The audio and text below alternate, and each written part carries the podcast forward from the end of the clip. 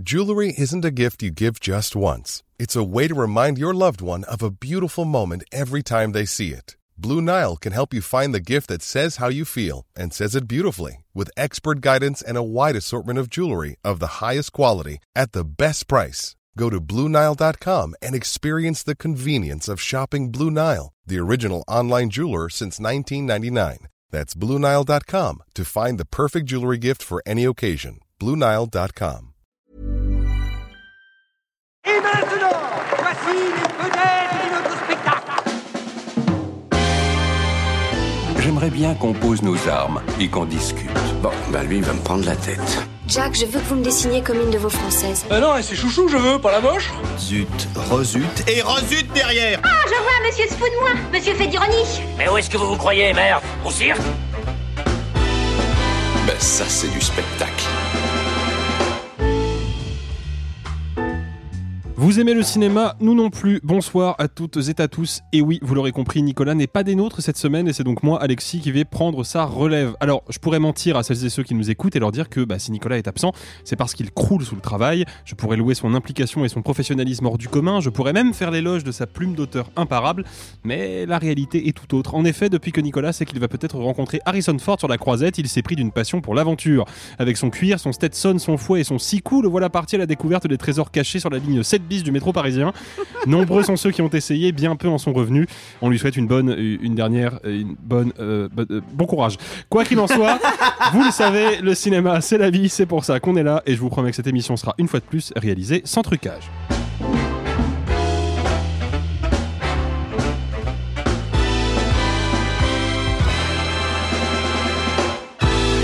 Ça dépasse tout ce que j'ai pu imaginer. Bonjour, bonjour, bonjour tout le monde. Hello, Comment ça va ce soir? Bah mieux que Nico, hein. Ah bah oui, oui, j'en ai peur, hein. j'espère qu'on aura des nouvelles quand même. Avant d'attaquer le, le programme chargé de, de cette semaine, une fois n'est pas coutume, on va faire un gros point sur l'actualité parce qu'il y a des choses très importantes à dire, mais en premier lieu, nous tenions à vous dire merci. En effet, cette semaine, Réaliser sans trucage a dépassé les 400 000 écoutes cumulées depuis le début de son existence. Oui, ça- d'ailleurs, ça mérite un wouhou collectif, s'il vous plaît. Voilà. Et en plus, vous êtes en moyenne, tenez-vous bien, 60 000 à nous écouter chaque mois. C'est vraiment un résultat colossal pour nous, donc vraiment un grand, un immense même. Merci pour votre soutien sur les réseaux, sur les plateformes, sur les applications de podcast. Et puis, merci aussi aux équipes d'Acast qui assurent notre diffusion et nous accompagnent depuis le début de cette belle aventure. On est remonté comme jamais, prêt à poursuivre cette belle aventure avec vous. Et croyez-moi, on a de belles idées pour l'avenir. Mais, mais, mais, mais, il est un tout petit peu trop tôt pour vous en parler. Enfin, Hashtag peut-être- écoutez comme jamais. oui, mais peut-être, peut-être, peut-être une quand même, sachant que Ouais, Nicolas tu peux- l'a tu balancé la semaine une, dernière, oui, donc j'allais euh, je vais ça, arrêter de faire durer le suspense. Le 8 juin prochain à 19h30 se tiendra le dernier Hurlequin de la saison. Vous le savez, Hurlequin, c'est le ciné-club de Nicolas Martin, spécialisé dans le cinéma d'horreur. Et ben pour l'occasion, toute l'équipe de réaliser sans trucage va à nouveau lui tenir compagnie, sauf que cette fois-ci, en plus de la projection du film, on sera sur place dans la salle pour enregistrer un épisode patrimoine avec vous et peut-être répondre à vos questions. Ah, enfin, un épisode sur Josiane. Ah, toujours pas. non, toujours Oh, pas. Sophie. merde. Mais le film est super cool. Voilà, et je suis sûr qu'il ferait hurler la salle. Mais, mais, attention, il faut vous dépêcher de booker cette date et il faut que vous soyez prêts parce que ça risque de partir relativement vite et en plus, peut-être qu'on vous fera gagner quelques places sur les réseaux sociaux, mais ah, il est encore un petit peu trop tôt pour ça. En tout cas, n'oubliez pas, le 8 juin, 19h30, c'est le Hurlequin avec toute l'équipe de RST. C'est le sujet le plus commenté partout dans le monde par les cinéphiles et les journalistes spécialisés à l'heure actuelle. Peut-être juste avant le festival de Cannes. Les scénaristes hollywoodiens sont depuis peu à nouveau en grève. Arthur, je me tourne vers toi parce que la grève des scénaristes, c'est un sujet qui peut être un peu complexe pour le public français parce que c'est un phénomène que nous, en France, on ne connaît pas du tout. Pourquoi est-ce que les scénaristes américains peuvent faire grève? Pourquoi font-ils grève? Et quelles peuvent être les conséquences de cette grève sur l'industrie hollywoodienne? Peut-être vous souvenez-vous qu'il y a 15 ans maintenant, il y avait eu de drôles d'épisodes de vos séries préférées qui ont surgi à la télévision. Euh, je pense notamment à l'épisode de La Mouche dans Breaking Bad, mais on peut aussi, aussi citer euh, certaines séries comme Prison Break ou Lost, voire même Doctor House, qui ont subi en 2007 ou en 2008 euh, une grève de la part des scénaristes, plus précisément du syndicat des scénaristes hollywoodiens. Ça se reproduit aujourd'hui. Il faut savoir que la grève de 2007-2008 avait duré 100 jours plus de 3 mois. Et que du coup, c'est 100 jours où plus personne n'écrit, ou si on est en train de tourner des choses, et ben on peut pas réécrire en direct, on ne peut pas s'adapter. Et ça provoque des vrais euh, trous financiers. euh, que ce soit autant pour les équipes techniques qui ne travaillent pas non plus et qui soutiennent cette grève-là, ou euh, tout simplement les networks qui n'ont plus rien à diffuser, plus rien à tourner et qui du coup, bah, ça chamboule un peu tout le planning. Pourquoi en 2023 euh, ce syndicat se renouvelle, euh, cette grève? Il faut savoir que la Writers Guild of America représente plus de 11 500 scénaristes euh, qui ont à plus de 97% décidé de faire une grève. Il y a eu des discussions avec Netflix, avec Disney pour essayer de réévaluer le salaire des scénaristes parce que c'est ça en fait qui est mis en cause. À Hollywood, si vous travaillez, vous êtes payé à la semaine et vous êtes pas trop mal payé. Techniquement, vous êtes payé environ 400, 4000 euros. Le problème, c'est qu'en fait, euh, les scénaristes ne travaillent que quelques rares semaines dans l'année et que c'est sans pas compter le fait que tu dois payer agent, manager, etc. Bref, en gros, l'intégralité des scénaristes d'Hollywood, syndiqués ou non, indique que depuis l'avènement des plateformes, ils n'arrivent plus à payer leur loyer. Ils sont tous dans une situation extrêmement précaire en grande partie pour un truc un peu compliqué, enfin pas tant que ça, mais qui s'appelle le droit résiduel. En gros, avant, les scénaristes, quand ils signaient un contrat avec un diffuseur, euh, un distributeur, euh, ils touchaient aussi des droits sur la rediffusion des contenus qu'ils avaient écrits, euh, que ce soit à la télé ou en DVD. Or, sur les plateformes, bah, c'est un peu compliqué. Il y a Netflix édite quasiment jamais ces séries en DVD et il n'y a plus de rediffusion, télé. Euh, ce qui fait qu'il y a eu une espèce de gros bras de fer pour qu'il y ait une vraie augmentation du salaire des scénaristes et spoiler, euh, personne ne veut le faire. Personne ne veut le faire. Alors, une des explications qui est amenée par Disney ou la Warner ou d'autres, c'est ben, vous voyez bien que nous-mêmes, on est en situation de difficulté financière, on est en train de licencier plein de gens, vous vous rendez bien compte que oui, mais non, c'est pas si simple que ça. Euh, comme je disais, celle de 2007-2008, elle est très importante parce que c'est l'une des plus conséquentes qu'on avait eu jusque-là. Elle a duré trois mois. Trois mois, je vous assure que c'est vraiment énorme. Et le bras de fer est peut-être plus fort encore maintenant, et il est fort probable que ça dure plus longtemps. C'est assez cocasse de voir des séries comme par exemple House of Dragon qui a annoncé quand même pouvoir tourner la saison 2 parce que c'est bon, on a écrit le scénario, ne prenant pas en compte qu'il y a énormément de réécriture et que ça va être très casse-gueule. Et que c'est quelque chose de normal sur un tournage, et a fortiori sur un tournage de série. Il y a toujours des ajustements. Donc, euh, entre ce qu'on dit pouvoir faire et ce qui va vraiment être fait, c'est une chose. À noter quand même malgré tout qu'il y a beaucoup de soutien euh, de la part des actrices et des acteurs hollywoodiens, euh, des cinéastes, euh, et aussi parce qu'il faut savoir que les scénaristes, ça comprend aussi les scénaristes de jeux et d'émissions télévisées et notamment des late shows. Donc tout ce qui est Jimmy Fallon, Jimmy Kimmel, euh, beaucoup de Jimmy. Euh... Ces grands talk shows nocturnes qui reçoivent ouais. énormément de stars. Que vous voyez sans doute passer sur les réseaux sociaux depuis des années. Voilà, bah, toutes ces émissions sont mises à l'arrêt.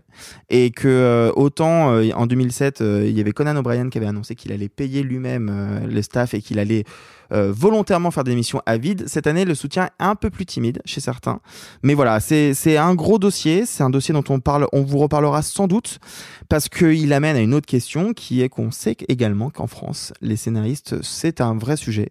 Euh, et que je, ça m'étonnerait pas que que certains, certaines personnes, euh, certains dans le milieu, en profitent pour parler de la situation en France qui est aussi assez compliquée. Ouais, ouais, puis il faut juste euh, rappeler, hein, pour que le, le, public le comprenne bien, aux États-Unis, effectivement, il y a la Writers Guild of America, qui est donc le gros syndicat des scénaristes, comme tu le disais, Arthur. En France, on n'a pas vraiment de structure similaire euh, à ça, donc c'est très compliqué pour les scénaristes de s'organiser en mouvements sociaux, en mouvements de contestation. Ils sont un petit peu pris à la gorge par le système, et effectivement, leur situation est hyper précaire. Juste une petite anecdote légère pour détendre l'atmosphère. En 2008 est sorti un film que j'ai beaucoup regardé, parce que je suis fan de James Bond, qui est Quantum of Solace, le deuxième Bond avec Daniel Craig, et le film, pendant longtemps, me perturbait parce que je trouvais son scénario très bizarre. Je trouvais que les enjeux étaient très bizarrement énoncés, les personnages n'avaient pas beaucoup de sens. Et ben en fait, c'est parce que le film est parti en tournage pendant la grève des scénaristes avec un scénario qui n'était pas fini. Et c'est arrivé plusieurs fois que sur le plateau, alors qu'ils étaient en train de tourner une séquence, dès qu'ils avaient un temps de pause, le réalisateur Mark Forster et Daniel Craig écrivaient à deux la scène du lendemain. C'est pour vous dire ah à quel point, ouais, c'est pour vous dire Ah ouais, à quel chaud point même, hein. la grève des scénaristes peut avoir un impact vraiment Ah, mais puissant énorme. sur l'industrie hollywoodienne. Simon Ce qu'il faut comprendre, c'est que oui, quand, quand on dit grève, c'est certes une grève, elle n'a pas tout à fait le même sens que chez nous. Euh, chez nous, on a un système qui est euh, l'intermittence du spectacle, qui, euh, qui ordonne et, cri- et cristallise beaucoup de choses. C'est un truc qui n'existe pas du tout aux États-Unis. Mais en revanche, les syndicats, tels que la Writers Guild, euh, Guild, euh, la Writers Guild of America, la WJA, mais il y a aussi la guilde des réalisateurs, etc., etc. Il y a à peu près la guilde de toutes les professions. Euh, eh bien, elles, elles ont en revanche un pouvoir énorme. C'est-à-dire que euh, si une guilde décide de la grève parce qu'il y a un certain pourcentage de ses adhérents qui sont pour, une production aux États-Unis n'a pas le droit quasiment, hein, sauf sous certaines conditions très précises, de se tourner sans l'accord de la, de la guilde. C'est-à-dire que le pouvoir de grève, c'est un pouvoir de paralysie, c'est extrêmement puissant. C'est pas juste les studios qui tout d'un coup euh, euh, se mettraient à paniquer ou à faire de l'huile ou à faire une descente d'organes parce que quelques scénaristes se mettent en grève. C'est qu'il devient légalement quasi impossible de tourner en cas de grève des scénaristes. Donc c'est pas tout à fait la même situation que chez nous. Premièrement, je voilà pour donner un peu ce contexte-là. Et enfin, oui, tu disais justement les, les Français seraient bien inspirés de trouver un moyen de justement de regarder ce qui se passe outre-Atlantique. Et Dieu sait qu'ils en ont envie parce que on dit alors c'est des chiffres un peu, euh, c'est d'une, c'est juste pour donner une- un ordre d'idée. On dit généralement que les studios américains ont tendance à consacrer l'équivalent, parce qu'ils font pas ce calcul comme ça, mais l'équivalent de 10% du budget d'un film au, département écriture. Et on a tendance à dire qu'en France on est plutôt aux alentours des 6-7%. Et il y a une tradition en France de couper la prépa et de couper l'écriture Ouais. parce que c'est ce qui est le plus facile, euh, le plus facile sur le papier du moins hein, à retrancher. Et donc effectivement, on a beaucoup de problèmes d'écriture en France et des, et des équipes de- d'auteurs qui sont souvent plus atomisées qu'aux États-Unis. Mais euh, juste, euh, on avait fait une interview avec Combini il y a 3 ou 4 ans de Vincent Lindon, qui a beaucoup tourné sur les réseaux, et notamment un passage précis où il disait que justement, l'un des problèmes que l'on a dans le cinéma français, ou en tout cas sur la quantité de production ou la qualité de production, vient en grande partie de l'écriture. Et il disait que, en fait, le problème, c'est que certains scénaristes sont tellement en, en situation de précarité que du coup, ils sont prêts à signer un peu tout n'importe quoi. Et qu'en fait, euh, Vincent Lindon, alors présente ça de manière un peu grossière, mais si vous, franchement, si vous tapez Vincent Lindon scénariste Combini, vous allez retrouver l'interview. C'est assez intéressant ce qu'il raconte sur euh, peut-être que si on leur donnait l'argent et le temps d'écrire de bons scénarios, on n'aurait pas des comédies françaises aussi compliquées. On aurait des choses qui seront plus tangibles, plus logiques. Oui, en fait, c'est pour une raison toute bête, pour euh, encore une fois, pour, pour vulgariser un peu la situation. Euh, un scénariste, alors je parle pas de scénaristes très établis qui eux peuvent, on va dire, euh, fonctionner avec sinon un certain confort, en tout cas une certaine régularité dans le Mm. travail. Tout simplement, un scénariste, il intervient sur un projet au moment où il n'y a pas encore de sous ou très très peu. Donc, on va avoir tendance à essayer d'en cramer le moins possible sur lui parce qu'il y a déjà d'autres postes et d'autres préparations à pourvoir. Et c'est ce qui fait qu'on se retrouve avec des scénaristes qui doivent multiplier les projets pour espérer gagner un peu de sous, pour espérer éventuellement, et c'est pas le cas de beaucoup, en vivre. Et bah tout simplement, si vous devez faire tourner 10 projets en même temps, en sachant pas s'il y en a un, deux ou trois qui arrivera à terme, évidemment, vous n'avez pas le même investissement et vous pouvez pas vous permettre le même degré de perfectionnisme. Sophie?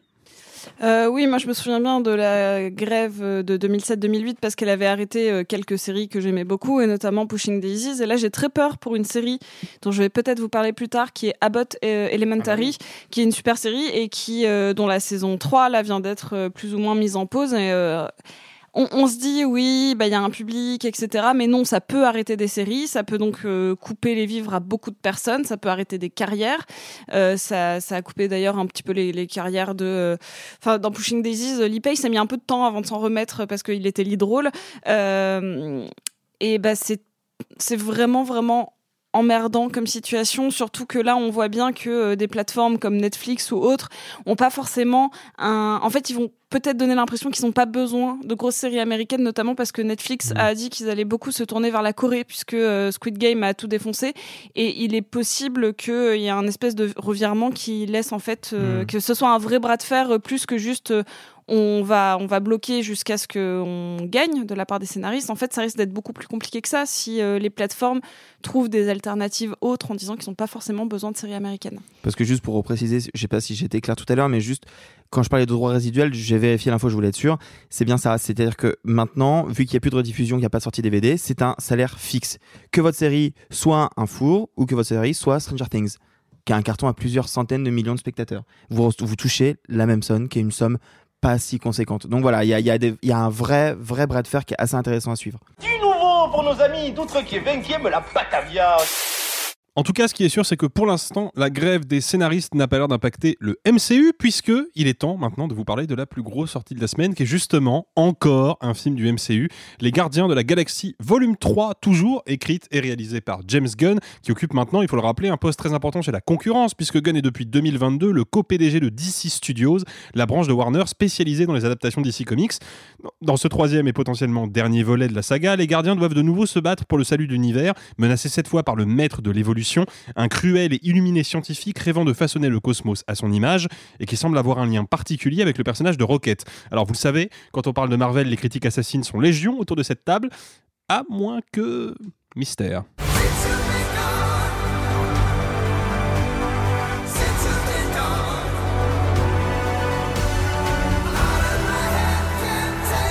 Je veux que vous sachiez tous que je suis honoré de me battre aux côtés de mes amis. Incinérez-les.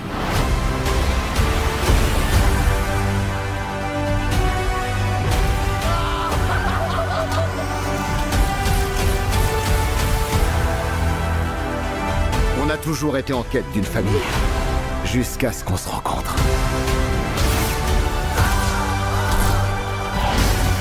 Vous êtes prêts Pour une dernière virée?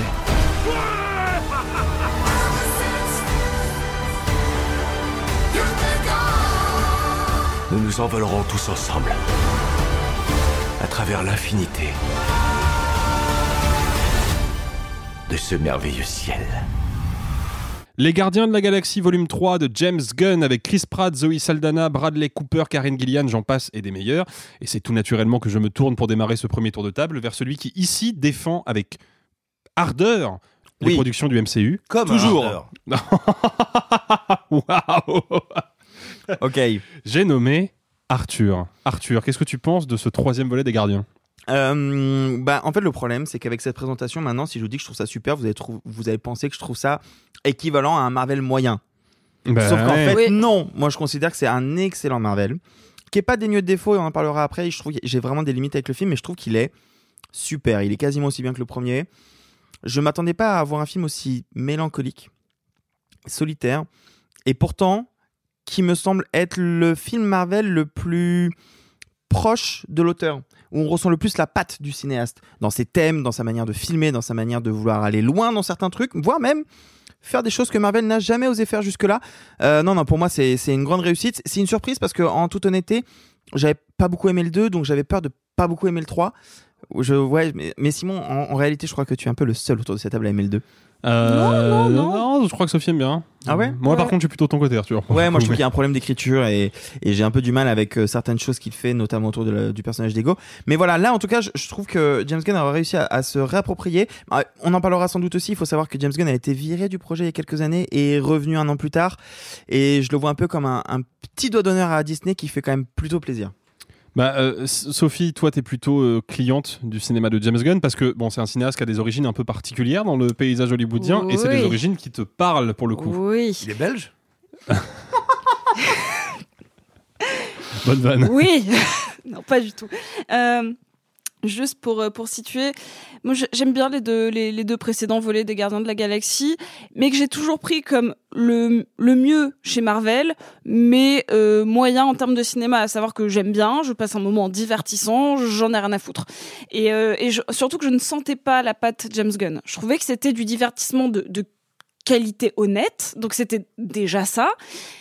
Là, pour la première fois, je retrouve mon James Gunn. Je suis bien contente. Vraiment, il y a quelque chose euh, de, de très jouissif à avoir quelqu'un qui arrive à faire un, vrai pied de nez euh, au studio en disant moi je, moi je m'en fous genre vous m'avez viré là je veux faire ce que je veux si je veux mettre des trucs cracra si je veux aller sur du body horror si je veux mettre des références genre euh, comme l'aventure intérieure ou euh, ou je sais pas j'en avais ou le l'île du docteur Moreau enfin et en fait il y a plein plein plein de rêves qui sont du cinéma soit bis soit obscur soit de genre et il y va à fond et c'est super agréable et mon deuxième point avant qu'on développe plus c'est sachez que j'aime tous les films où il y a Nathan Fillion C'est pas possible. Non c'est pas possible Je Il y a- vais fouiller sa filmo, je suis sûr qu'il y en a que t'aimes pas. Beaucoup de bruit pour. Non, c'est Ouais, pas il y en a beaucoup. bien, il y en a Euh, beaucoup, le- ouais, il a fait un- une adaptation de Shakespeare en noir et blanc vraiment dégueulasse. Euh, Oui, ouais. Je- mais je sais plus que c'est. c'est- pas le Kevin Feige euh, All the Much, much Ado Oui, beaucoup, Nothing beaucoup de bruit pour rien. Oui, Ouais, c'est ça, ça, beaucoup de bruit c'est pour ça, rien. c'est dégueulasse. Mais sinon, du moment qui- qu'il y a Nathan Fillion, je suis, je suis heureuse. Donc là, je suis très heureuse. Il y a, il y a- il y a- c'est un combo gagnant parce que faut, faut savoir que c'est c'est important euh, pour moi qui qui est, qui est James Gunn, qui est le vrai James Gunn qui soit qui soit là pour faire le film. Il a toujours euh, mis Nathan Fillion dans ses films quand il pouvait. Il l'a mis dans Horribilis, son premier vrai film d'horreur. Il l'a mis, euh, il l'a même mis un tout petit peu dans euh, dans The Suicide Squad. Euh, Vraiment un petit peu. hein. Ouais, mais parce qu'ils sont potes et ça se sent. Et moi, j'aime bien. Et il n'y a pas que lui, d'ailleurs, il y a toute une famille de comédiens. Il y a son frère Bah, en y a premier. Il y a son frère, il y a euh, la personne qui partage sa vie, Jennifer Holland, mais il y a aussi celui qui est le méchant de cet épisode, euh, dont je viens de manger le nom, mais qui est un de ses fidèles et qui était, euh, qui était notamment dans. euh, Enfin bref. Dans, dans Enfin bref, très bon film. Enfin bref, Ouais, qui est le remake beaucoup. de Bref américain. euh, Just Bref. Just Bref, you know. Et euh, non, alors. Chuck Woody, Iwuji.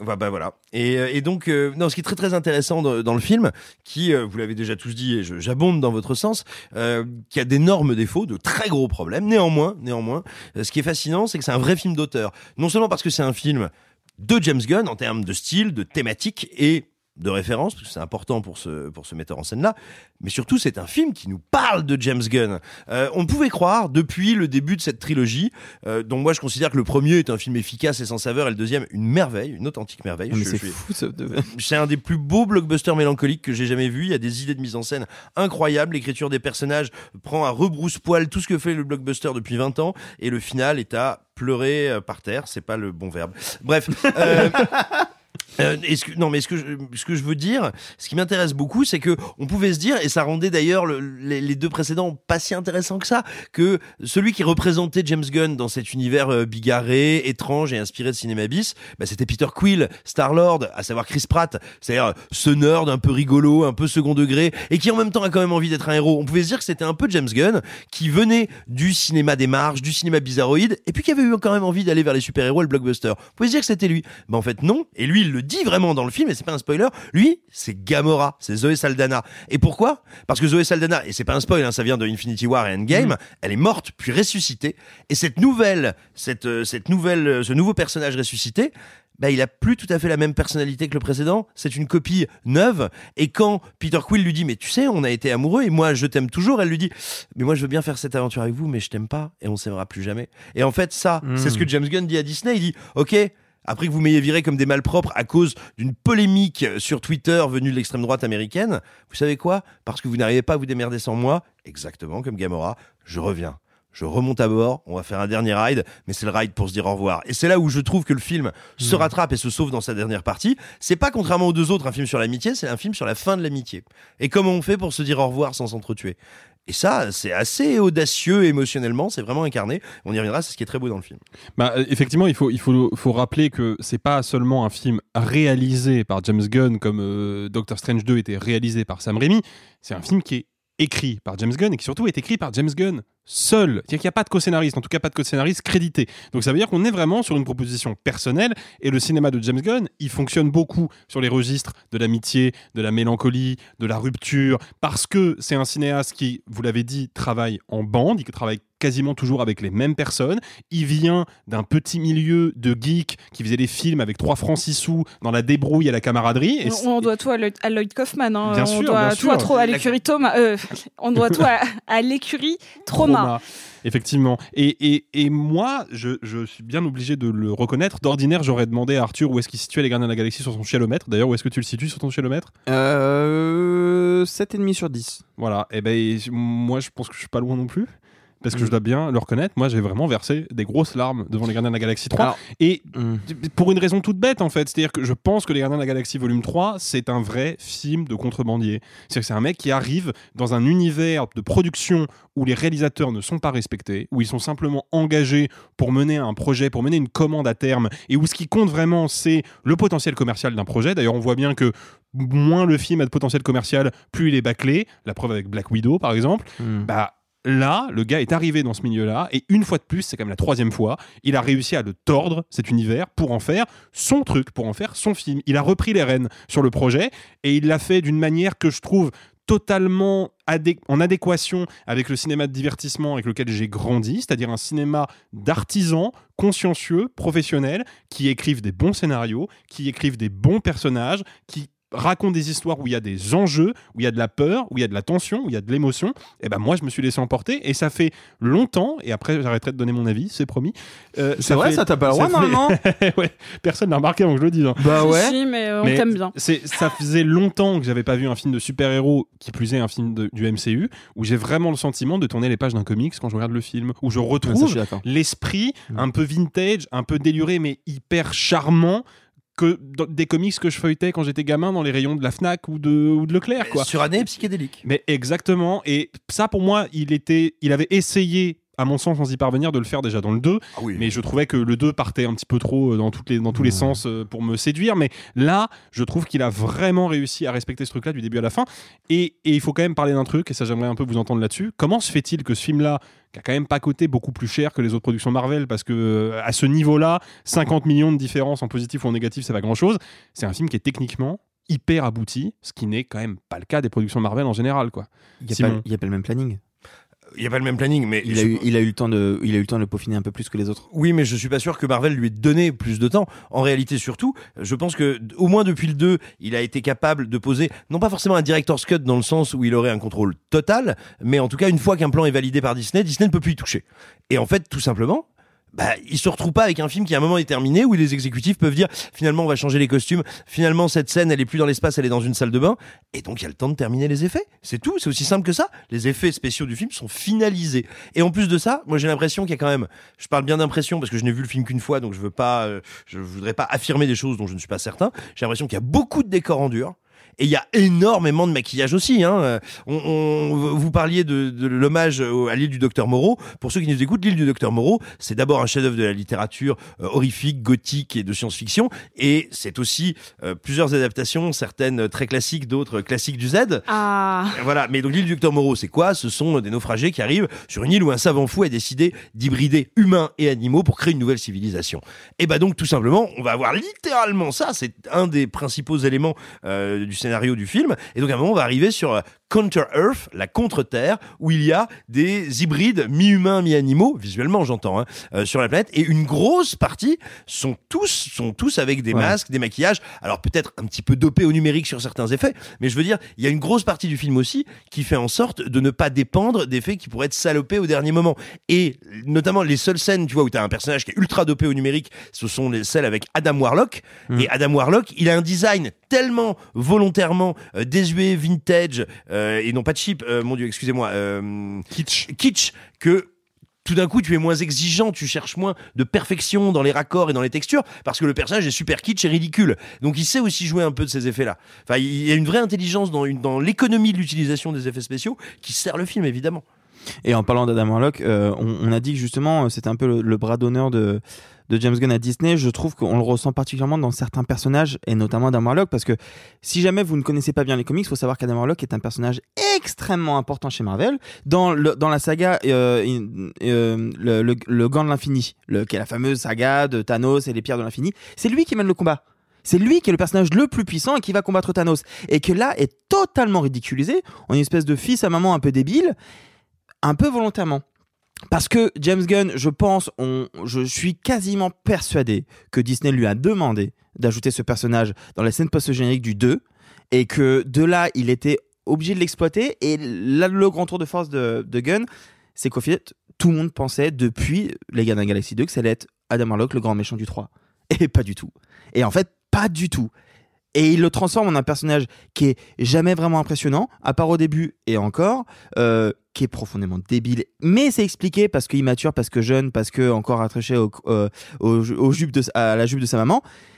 Et qui n'est pas profondément très utile au récit et dont James Gunn se fout un peu complètement, je pense. Et, et ça, je pense, que ça va agacer plein de fans parce que c'est un personnage surpuissant, extrêmement intéressant, qui risque de le devenir à l'avenir, mais pas pour James Gunn. Mais alors, moi, c'est aussi un des problèmes du film, c'est que euh, Gunn, euh, Gunn poursuit trop d'objectifs. Alors, je pense qu'il a pas le choix, en fait, hein, euh, pour pouvoir réaliser le film et pour pouvoir faire passer certaines choses, notamment l'ultra-violence du climax et quelques saïgores, que le film ait pu euh, passer Ah, la, M- Non, MPAA et ne pas être euh, rated, euh, rated R, c'est-à-dire interdit au, notre équivalent d'interdit au moins de 16 ans aux Il y a États-Unis. une scène en particulier. Oui, bah, qu'on va pas décrire, mais Il y a une scène où vraiment j'étais très surpris. Plusieurs hein, en réalité. hein. Il y a des démembrements, euh, il y a des, Oui, des, oui. des liquides que des liquides corporels qui ne sont pas que visqueux et euh, enfin vraiment on il y a peut dire qu'il y, a- il y a chez James Gunn peut-être un, certain plaisir de l'extravasation. Ah, c'est le mot de la Ding, semaine. C'est le mot de la semaine. ding, ding, ding. Extravasation se dit quand un, un liquide sort du vaisseau dans lequel il circule d'habitude pour se répandre euh, ailleurs. Donc si par exemple vous faites une hémorragie interne ou externe, et ben le, le sang quitte les vaisseaux sanguins. C'est une extravasation Un du peu sang. capillotracté comme mot, je trouve. mais ça arrive souvent notamment lors de moments d'énucléation qui sont euh, qui sont fréquents dans le film. Oh waouh. L'énucléation c'est quand tu fais sortir un œil de sa petite orbite. Oui, bah, tu vas pas me voler mon mot de la semaine. C'est quoi ça je, reprends, je reprends mon autorité sur la discussion. Puisqu'on parle justement euh, d'effets gore et de- de- d'une certaine générosité un petit peu crado dans le film, euh, toi, évidemment, je me tourne vers Sophie parce que Sophie, on sait que tu aimes bien les films qui tâchent un peu. Est-ce que pour toi, sur cette question-là, le film remplit suffisamment son office ou est-ce que tu penses qu'il aurait pu euh, aller plus loin potentiellement? Bah en effet, je l'ai déjà évoqué, euh, donc euh, l'écurie trauma, etc. Et en fait, moi là, je suis d'autant plus surprise de voir toutes ces hémoglobines euh, dans euh, Les Gardiens de la Galaxie Volume 3, parce que autant dans The Suicide Squad, euh, chez DC, c'est un autre environnement, on est plus, en plus, on avait vraiment l'impression qu'il refaisait Horribilis version kaiju, étoile de mer, chelou, et c'était pour notre plus grand bonheur. Là, Marvel, on l'avait vu notamment avec quand Sam Raimi est allé faire Doctor Strange. Même quand on sent la patte de Sam Raimi, il est extrêmement limité sur les effets un petit peu, un petit peu gore ou un petit peu. euh, Ça veut pas dire qu'il y est pas du tout, mais ça veut dire qu'on sent qu'il est euh, presque Bridé. bridé. J'allais dire dans une camisole. Oui, Enfin, mais c'est faut, exactement faut- ça. faut rappeler que quand on, dit, quand on parle de la patte de Sam Raimi dans Doctor Strange, malheureusement, on parle souvent des citations de ses films précédents. C'est-à-dire que ça, Sam c'est un Raimi, il ne, il ne crée pas une, de nouveaux effets. Il se Oui, contente mais de bah- citer deux trois plans d'Evil Oui, mais Dead. tout. là. De toute façon, alors- le sujet, c'est justement euh, faire du gore ou pas. Oui. Sam Raimi a pas réussi à en faire assez.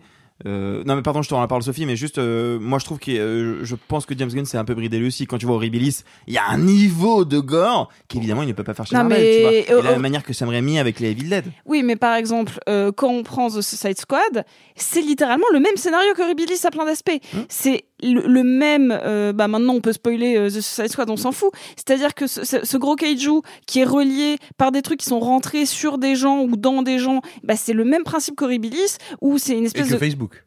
et que Facebook, exactement. Donc là, on est sur euh, Ouais. The Social Network et plus de... Pardon, je, je, je, je divague. Mais donc là... euh, Là, je, le, je sens qu'il a plus cette histoire. Contrairement à The Suicide Squad, il a plus à se reciter lui-même. Parce que lui, ce qu'il rêvait de faire en sortant de trauma, c'était aussi de pouvoir euh, mettre son cinéma de la débrouille euh, en corrélation avec un cinéma de divertissement grand public, Mm. ce qui n'était pas le cas d'Horribilis. Là, il a le budget, il a, euh, sauf qu'avant sur les deux précédents, moi je sentais pas de liberté, je sentais pas euh, une vraie volonté euh, de, de pouvoir faire tout ce qu'il voulait. Je, je, ça voulait pas dire qu'il s'amusait pas, ça voulait pas dire que le film n'était pas généreux, ça voulait dire que je sentais un peu moins sa patte et plus au service d'un studio. Mais ça, ça donne pas des mauvais films, hein, encore une fois. Là, je sens qu'il peut faire les deux. Et donc là, il ne se, il ne s'autocite pas comme le fait Sam Raimi, il va chercher ses autres références. On les a, on en a déjà parlé, l'île du docteur Moreau en étant le, le, le, le top one, mais moi, je suis fascinée que euh, même ces autres petites références, ça, on, en parlait euh, quand on est allé le voir avec Alexis. À un moment, euh, toute notre petite fine équipe des gardiens se retrouve dans des combis de couleurs. Et j'étais en mode, mais eh, pour- pourquoi ces couleurs-là? Ok, c'est Hmm. Mm. très joli et tout. Puis en fait, il, il fait un plan sur un, un petit, euh, un petit truc de Pac-Man après. En fait, ils ont les couleurs des fantômes. C'est bête, mais j'a- j'adore faire ça chez James Gunn et chercher. Donc là, bien évidemment que je voyais la, la, la grande aventure intérieure. Euh, mais mais il y en a partout en fait des refs et elles sont cool parce qu'en fait voilà le mot que j'ai envie de dire pour euh, les Gardiens de la Galaxie volume 3 c'est que c'est un film cool et c'est ça qu'on veut dans Marvel c'est ça qu'on veut dans, dans DC on veut des films cool bien réalisés et sincères et euh, peut-être qu'après je ferai même une analyse de plan si, euh, si Oh, on a mais, le temps Mais, mais on a tout le temps qu'il faut. je, pour ça. je ferai une analyse de On plan parce que pour pour, ça. moi il a compris quelque chose avec un plan dans ce film et, euh, et c'est pas un effet gore donc c'est pour ça que je le garde pour après Simon? Ah, c'est intéressant que toi tu retiennes, tu retiennes ça parce que justement moi c'est ce qui est ma grande limite avec le film. Je passe un bon moment devant mais pour moi il y a au moins deux énormes problèmes. Le premier c'est que il est pas cool. C'est ce cool kid qui voudrait être cool qui arrête pas de dire "T'as vu, j'ai des lunettes de soleil. Eh, t'as vu, je suis rigolo. Eh, regarde, j'ai fait des blagues." Le problème c'est que pour une, c'est une première chez James Gunn. Quasiment toutes les blagues sont nulles à chier. Elles sont mal montées, elles fonctionnent pas. Moi, les trois quarts du temps, je ne ris pas parce que je pense qu'en fait, il n'a pas envie de les faire. Mais vraiment, il est parti pour faire un grand film mélancolique. Sa conclusion, avec quelques pointes absurdes, quelques pointes drôlatiques, mais il n'est plus en train de faire une comédie comme il le faisait dans le premier et dans le deuxième. Et, et donc, j'ai l'impression que le film joue à être cool, mais ne l'est pas vraiment. Et moi, ça m'est très désagréable pendant les 40 pr- premières minutes. Notamment parce que ces 40 premières minutes, c'est le moment où, moi c'est une théorie très personnelle ce que je vais dire, je pense qu'il sait que les exécutifs de Disney allaient pas lire au-delà de la page 70, et donc pendant, et donc pendant 70 pages, il accumule tout ce qu'il doit mettre dans son film des gardiens, euh, le- la sous-intrigue avec Adam Warlock, un nouvel antagoniste, les, les relations interpersonnelles, comment on part pour ce qui va être un gros climax sur la euh, l'antiterre, et finalement ce ne sera pas ça du tout l'objet du film, et puis du coup il lui reste après deux heures, parce que le film dure 2h40, deux heures pour faire son super film, qui est lui est effectivement très cool, mais C'est sûr, sur, euh, sur Rocket Raccoon, on est d'accord. Voilà. Ça, c'est- Ça, c'est l'histoire qu'il veut raconter. Bien sûr. Mais je suis d'accord avec toi. Mais, mais voilà, mais il faut d'abord survivre à 40 minutes que, qui, qui sont euh, un peu comme un pesos retenu trop longtemps, hein, qui sont vraiment aigres, collantes, interminables et, et qu'on aimerait n'avoir jamais connues. Et donc ça Bah, n'est ça, pas c'est la partie du film avec Nathan Fillion. Eh, oui, mais en fait, pourquoi? Parce qu'il y a un acte en trop. En fait, si tu enlèves n'importe lequel des actes du film, tout redevient plus fluide. On pourrait enlever celui avec Fillion, j'en ai pas spécialement envie, mais on pourrait enlever le suivant. On pourrait... Bref, le film a quasiment 5-6 actes, c'est trop. Et, euh, et donc ça, c'est un gros problème. Voilà. Et je- moi, je, recommanderais tout simplement. Sachez quand vous allez voir le film qui va s'ouvrir sur une scène, euh, sur une scène d'intro qui est très très classe, assez étonnante, euh, ou dans laquelle il y a ce que fait encore une fois le mieux James Gunn, hein, des ruptures de ton très très appréciables, un côté justement autant il y a un côté cool mais qui, qui n'advient jamais, autant il y a un côté faussement pop, un peu piégeux là-dessus que je trouve assez remarquable et une manière de mélanger les niveaux de lecture qui est, très intéressante. Puis après, bah, on a 40 minutes dans le caca, et là, c'est difficile, difficile, avant que le film ne retrouve son énergie, ne retrouve sa vibe, et se termine. Euh, Tu disais un petit doigt d'honneur, c'est même un bras de fer avec Disney, parce que j'ose pas imaginer. Je veux dire, là, on est, attention, je sais pas si ce sera le cas, mais potentiellement, on est face à un film où on va avoir aux États-Unis des enfants et des parents qui vont dire, mais qu'est-ce que mes enfants ont vu, mais qu'est-ce qui s'est passé, mais comment c'est possible qu'il y ait eu ça? Moi, dans les 20 dernières minutes du climax, je veux dire, euh, il y a des moments où euh, ma grand-mère des descentes d'organes, elle en faisait pas d'aussi spectaculaire. Hein.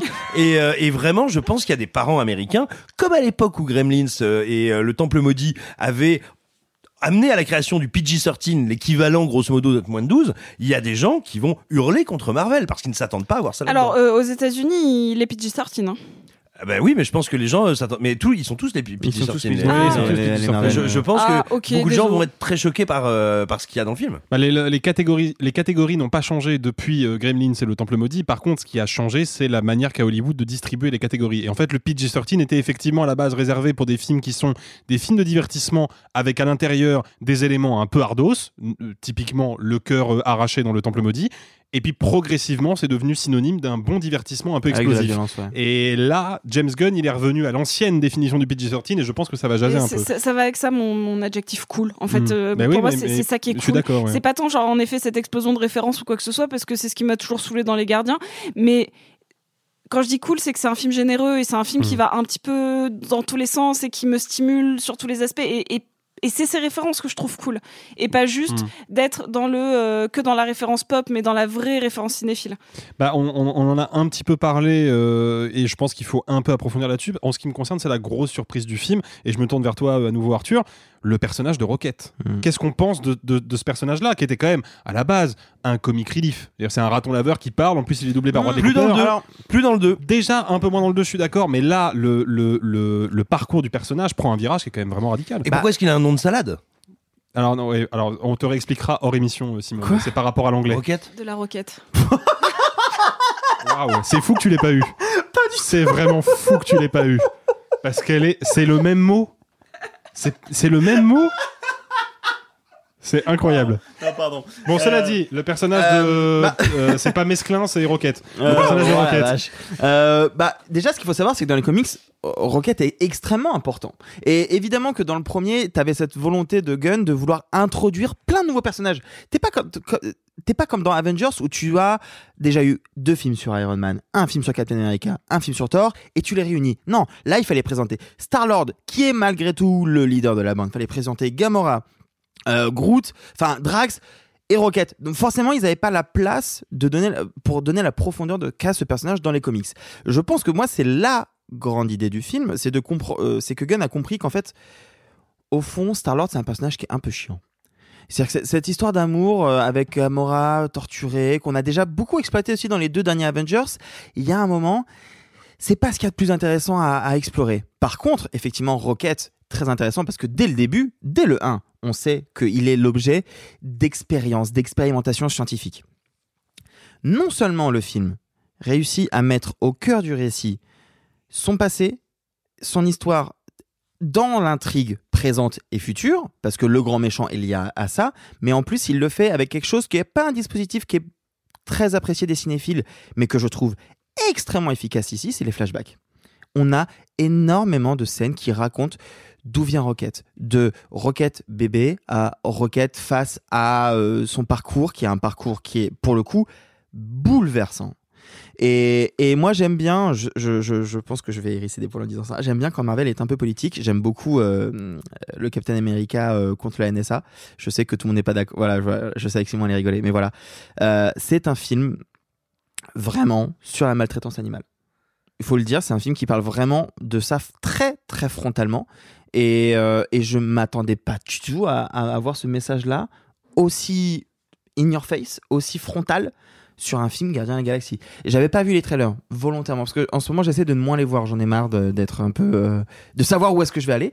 Et je ne m'attendais pas à ça. J'avais vu les, j'avais vu les posters, mais voilà. Mais, mais tu trouves que. Alors, euh, question. très- tu trouves que le, le film traite vraiment de ce sujet? Ah ouais.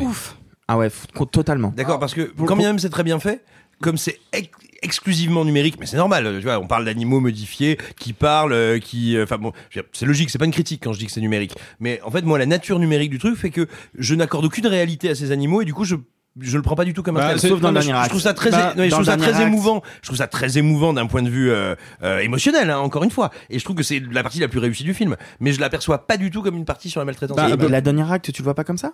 Non. Pour, pour aller dans le sens d'Arthur, euh, quand on voit les images, sans trop en dévoiler pour le spectateur, hein, mais c'est des images qu'il va voir dans les cinq premières minutes du film, quand on voit les images de, de Raccoon dans sa cage et des autres animaux qui sont quand même des, des cages rouillées, dans les cales d'un vaisseau, dans l'ombre, qui sont insalubres, c'est évident que quand ils ont réfléchi à la direction artistique de ces séquences-là, ils ont pensé aux vidéos que les associations ont tournées dans des élevages intensifs. C'est évident qu'ils y ont pensé. Et, et, et C'est- ça on, fait pas de on- doute. on parlait de, de gore craspouille, on n'a pas du tout évoqué les compagnons de prison de Rocket qui rappellent vraiment, vous savez, les objets de Toy Story euh, Oui. Oui, du gamin euh, C'est un mélange de Toy Story et de Tusk.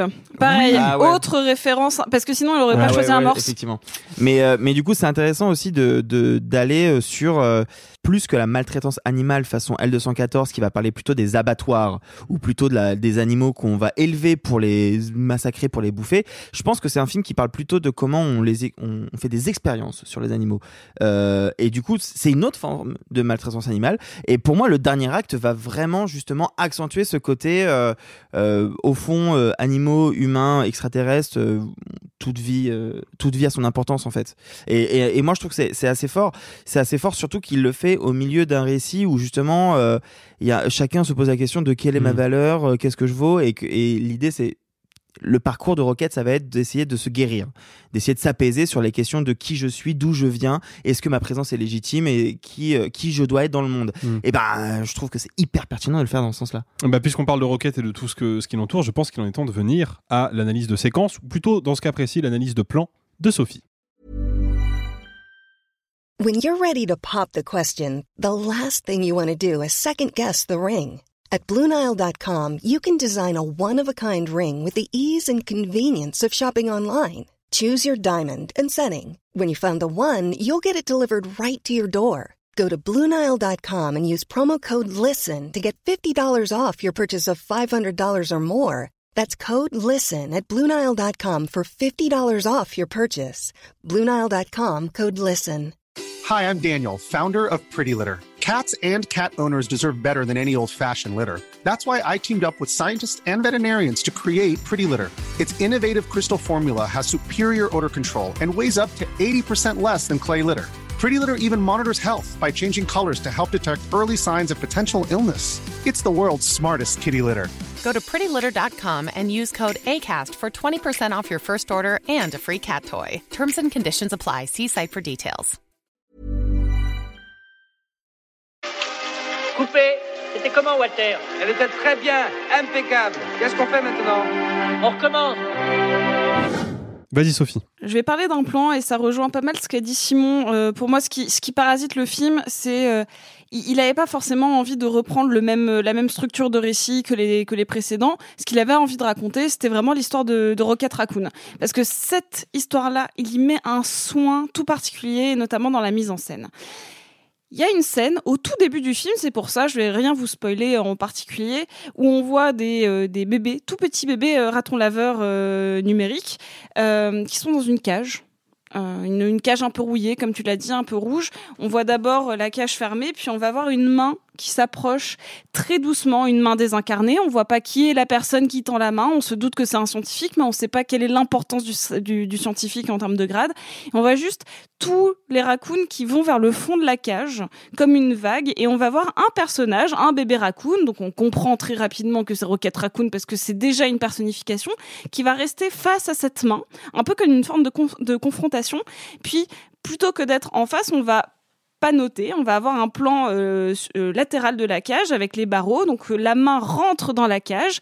Cette main est immense par rapport à Raccoon. Mmh. On est vraiment limite sur, euh, comme il le refaisait, le, la, la la notion de, de gigantesque, c'est quelque chose qui l'intéresse, James Gunn. On le voit déjà dans Rebelis, on le voit euh, évidemment dans The Suicide Squad. Là, il y a une, une notion de, de cette main gigantesque. Elle représente une main divine, ce qui va être le thème central du film. Et elle vient le choper. Il y a vraiment un jeu de lumière tout bête avec les rayons de, lumière euh, synthétique qui viennent toucher la main et qui viennent peu, petit à petit euh, ternir euh, Rocket Raccoon qui est tout petit donc d'un coup il est privé de lumière pour être sorti de cette cage. C'est un plan qui doit durer quoi 10 secondes? Et pourtant il y a tout dans ce plan. Il y a tellement on, on, voit que plutôt que de se dire bon bah je vais filmer un mec de dos qui attrape un raccoon au hasard il va dire non. Je vais incarner ce personnage là on sait pas encore vraiment que c'est Rocket Raccoon et pourtant c'est évident parce que je vais tellement travailler même si c'est euh, un objet purement numérique cette main cette main qui est euh, bah, puissante qui va saisir une vie et qui va à la fois du coup lui donner une, forme d'iconisation parce qu'elle vient le séparer du reste des autres raccoons et euh, bah, créer une histoire parce que techniquement, euh, bah, la main de l'auteur, la main du scénariste, la main de tout ça, je vais créer une histoire à partir de cet individu. Et c'est tout bête, mais quand j'ai vu ce plan, je me suis dit, ok, c'est ça l'histoire qu'il a envie de raconter, c'est pas le reste. Simon? Et, et, tu as tout à fait raison. Moi, c'est une séquence qui m'a aussi beaucoup marqué parce qu'elle dit quelque chose de comme James Gunn travaille la question d'humanité, d'altérité, d'étrange. C'est-à-dire que ce qui est finalement humain en termes d'émotion dans cette scène, c'est ce raton laveur numérique. Et ce qui est étrange et monstrueux, c'est cette main humaine qui en fait est la main de Nosferatu. C'est le fameux plan de la main de Nosferatu qui se déplie que Bayona a cité déjà dans euh, Monster Calls. Euh, oui, et dans Fallen Kingdom quand le raptor numérique mutant machin allait au-dessus du lit comme ça avec ses mains se dépliaient. Et donc du coup, il euh, y a une, une, façon dans tout le film, mais là c'est vraiment la note d'intention, comment James Gunn s'amuse à faire passer où est l'humanité où est l'humanité, où est le cœur qui bat entre l'humain et l'autre, et, euh, et, et l'autre est un humain. Moi, j'ai une petite limite par rapport à tout ce que vous venez d'évoquer, justement, parce que il met tellement d'humanité dans tous ces personnages qu'il aime vraiment, que du coup, je trouve qu'il y a un vrai manque de profondeur au méchant, euh, à ce maître de l'évolution, où on comprend jamais vraiment les motivations, sauf à une phrase, à un moment. Mais je trouve que c'est léger, surtout qu'on vient d'un mouvement post-Thanos où, où, Marvel essaye de donner plus de profondeur un peu à ses méchants, plus ou moins de manière réussie, mais quand même, là j'étais assez surpris, je trouve qu'on on survole vraiment ce méchant, pourquoi il est là, qu'est-ce qu'il fait, on sait pas d'où il vient, on sait pas vraiment pourquoi il fait ça. Euh, voilà, j'étais assez étonné, et c'est moi une, aussi une des faiblesses du film, c'est que du coup j'ai du mal à, à, à être 100% pour mes héros parce que je sais pas contre qui se, ils se battent vraiment. Ah, Peut-être déjà parce que c'est une, une, aventure plus personnelle, c'est un parcours presque initiatique, oui. notamment pour, euh, pour Rocket Raccoon, même s'il est absent, donc c'est hyper intéressant. Mais par contre, il est hyper iconisé visuellement. Et, et moi, je suis pour le coup pas d'accord avec toi parce que du coup ils se battent contre une figure divine qui peut représenter comme on le veut hein, le studio, qui peut représenter juste euh, la notion d'antagoniste de manière générale. Et, et, moi je trouve ça super intéressant parce que j'en ai. Je vais pas l'écrire. Mais il est pas pas écrit. Il est iconisé. En fait, et surtout quand tu viens de l'horreur, souvent le, le, mal est une est juste une figure. Enfin, tu reprends Halloween, tu en fait t'en fais une métaphore. Et, et, là, pour moi, il l'a fait. Mais je suis peut-être toute seule là-dessus. Hein, euh... Alors non, moi, je, juste pour en finir, je suis tout à fait d'accord avec toi, Sophie. Oui, il est iconisé et il existe parce que justement, visuellement, il est une forme bien particulière de mal. Mais moi, par contre, euh, les savants fous qui veulent jouer à Dieu ouais, et dont vois. la limite c'est d'être Dieu, j'en ai vu 3 milliards et celui-là m'apporte rien en la matière, donc il m'ennuie un petit peu. Même si je le trouve pas mal caractérisé. Surtout que le maître, le maître de l'évolution dans les comics, c'est aussi un personnage important, euh, vachement identifié pour le coup. Les Gardiens de la Galaxie volume 3 de James Gunn, c'est en salle en ce moment même et c'est quand même la première fois qu'on vous recommande tous d'aller voir un film Marvel dans cette émission et donc profitez-en parce que ça n'arrive pas tout le temps. C'est surtout moi qu'on profite parce que je sais que sur les prochains je serai tout seul. Hein. Ah ouais, bien. surtout que le prochain c'est quoi C'est The Marvels? Ah oui. Ah, je veux vraiment être ah, ah, tu seras, le, tu seras tout seul. gagné, gagné. Tu seras tout seul à aller le voir. et, et, surtout, donc du coup, si en ce moment tu essayes de, de te protéger des bandes annonces, ne la regarde pas. À ce Mais point-là. la- ne la regarde pas, pas, pas, pas, pas. La seule, la seule question qu'il me reste à vous poser en tout cas, c'est vous qui nous écoutez. Est-ce que vous êtes plutôt gardien de la galaxie ou gardien de la paix? Euh, En ce qui me concerne, entre Dave Bautista et Laurent Nunez, la question est vite réglée. Mais vous pouvez quand même y répondre dans les commentaires sur nos réseaux sociales. Rêve ta vie en couleur, comme disait l'autre, c'est le secret du bonheur. En tout cas, c'est depuis le début du XXe siècle le secret de l'écrasante réussite économique du studio Disney, studio qui s'est fixé comme objectif depuis plus de 10 ans maintenant, depuis le Alice au pays des merveilles de Tim Burton, de produire quantité de remakes de ses classiques d'animation, cette fois en prise de vue réelle, et pour un résultat souvent euh, hasardeux. Après le Pinocchio de Robert Zemeckis et avant la petite sirène de Rob Marshall, c'est Peter Pan et Wendy qui poursuit donc cette curieuse et critiquable stratégie commerciale, avec tout de même un petit espoir puisque le film n'est pas porté par n'importe qui. Comment es-tu arrivé au pays imaginaire?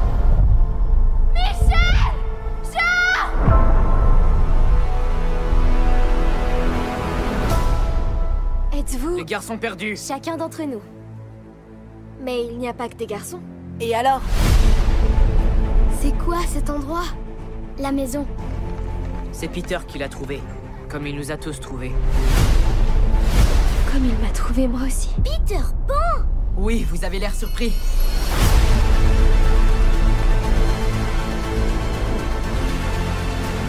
Là-bas, regardez De quoi as-tu aussi peur, mon ange Peut-être que j'ai pas envie de grandir. Garde le passé dans ton cœur et sache que l'avenir ne dépend que de toi.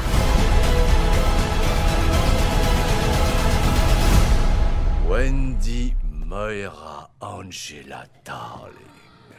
Peter Pan et Wendy de David Lowery avec Alexander Moloney, Heather Anderson et Jude Law. C'est disponible sur la plateforme Disney Plus depuis le 28 avril dernier. Sophie, je me tourne vers toi en premier lieu parce que, comme je le disais en introduction, ce film n'est pas réalisé par un vulgaire euh, yes man, mais il est porté par un auteur, David Lowery, dont je crois que tu apprécies un peu, mais alors vraiment un, un tout petit peu, les travaux précédents. Bah alors, euh, je vais dire euh, d'où je parle. Je parle en face d'un énorme poster de Ghost Story. Eh oui. T'as quand même beaucoup de posters chez toi. hein. La semaine dernière, tu Ouais. disais que t'avais plein de posters de Midsommar. Euh, C'est vrai, mais c'est vrai, c'est vrai, j'ai beaucoup de murs. Euh, oui, il faut savoir que c'est un auteur que j'aime beaucoup et, et pourquoi je suis allée avec beaucoup d'espoir euh, voir ce film sur Disney Plus depuis mon lit, euh, c'est parce que il avait été à mon sens, le seul à réussir cet exploit qui était d'avoir fait une bonne adaptation euh, live action dans Disney. C'est-à-dire que Peter et Elliot le Dragon, pour moi, est une immense réussite. C'est un film dont la première euh, séquence euh, d'accident de voiture euh, résulte plus d'un triomphe à Sundance que d'un- échec de plateforme. Enfin, on est vraiment sur euh, de, de, de l'autorisant. On, on est, euh, bah, de toute manière, David Lowery, c'est c'est pas rien. hein. Il a fait quand même tourner Robert Redford dans euh, dans Peter et Elliot le Dragon. Il lui donne un personnage central The Old Man and the Gun. dans The Old Man and the Gun aussi. Ce que je veux dire, c'est que euh, Peter Lorre, il vient. Euh... Ça. hein. David Lowery. Oui, bah c'est ça, je me suis trompée. Euh, David Lowry, il vient vraiment de cette écurie dite Sundance. Et il faut savoir du coup que Robert Redford est un des fondateurs de Sundance et que donc la boucle est bouclée en fait. Donc on vient de ce cinéma indépendant américain très typé. Euh, lui, il avait fait aussi euh, Les Amants du Texas, Ghost Stories, The Old Man and the Gun, and the, The Green Knight, récemment sorti sur Amazon Prime en France. Et donc, bah, moi, forcément, j'y vais avec de l'espoir. Il y a aucun de ces films que j'ai pas aimé. Là, c'est un peu plus compliqué. Je, vais annoncer la couleur tout de suite. J'ai pas détesté le film, mais pour le coup, on a dit tout à l'heure que James Gunn avait eu un petit peu euh, du pouvoir sur son film. Là, c'est un, un vrai combat. hein. C'est, euh, c'est, c'est pas que un combat Bah, entre, on- entre Peter Pan et le Capitaine Crochet. Je pense qu'on peut le dire, combat- c'est un film malade. c'est un film complètement malade. C'est un film, si on voit Peter Pan vraiment comme un combat perpétuel, bah là, le combat, il est en grande partie perdu par, euh, par le réalisateur. Euh, Sa notion d'auteur, elle est euh, en pointillé. Arthur. Tu trouves qu'elle est en pointillé Parce que moi, je trouve que c'est un pur film, en tout cas visuellement et dans certaines exploitations de, de thèmes, euh, de l'isolation de certains personnages ou quoi. je- pour moi, c'est un pur Lowery. Et c'est le problème que j'ai avec le film d'ailleurs. Ah non, non. Ah, alors ça, c'est autre chose. J'ai envie d'entendre là-dessus, Arthur. Non, c'est que alors moi je suis comme Sophie. Moi j'aime énormément les Amants du Texas, j'aime énormément Ghost Story et j'aime énormément The Green Knight. J'ai beaucoup plus de mal avec Peter Elliot le Dragon parce que même si j'y vois effectivement quelque chose qu'on n'a pas trop l'habitude de voir, même chez Tim Burton malgré tout, à part Alice et encore, euh, réussir à, on parlait de patte d'auteur chez Disney avec James Gunn, dans les remakes de Disney culte en dessin animé, c'est encore plus compliqué de réussir à s'imposer en tant qu'auteur. Euh, Guy Ritchie, absolument absent de Aladdin. Pour, Ah, Il est absent à lui-même depuis un petit moment quand même. euh, et, et je suis désolé, mais le Dumbo Tim Burton n'a pas grand-chose de, de, de Tim Burton dedans. Ah bah Alice non Je suis pas hein. tout à fait d'accord avec toi. mais- Mais, Ouais, euh, déjà, déjà un peu plus que dans le Alice au Pays des Merveilles qui avait initié la vague, quoi.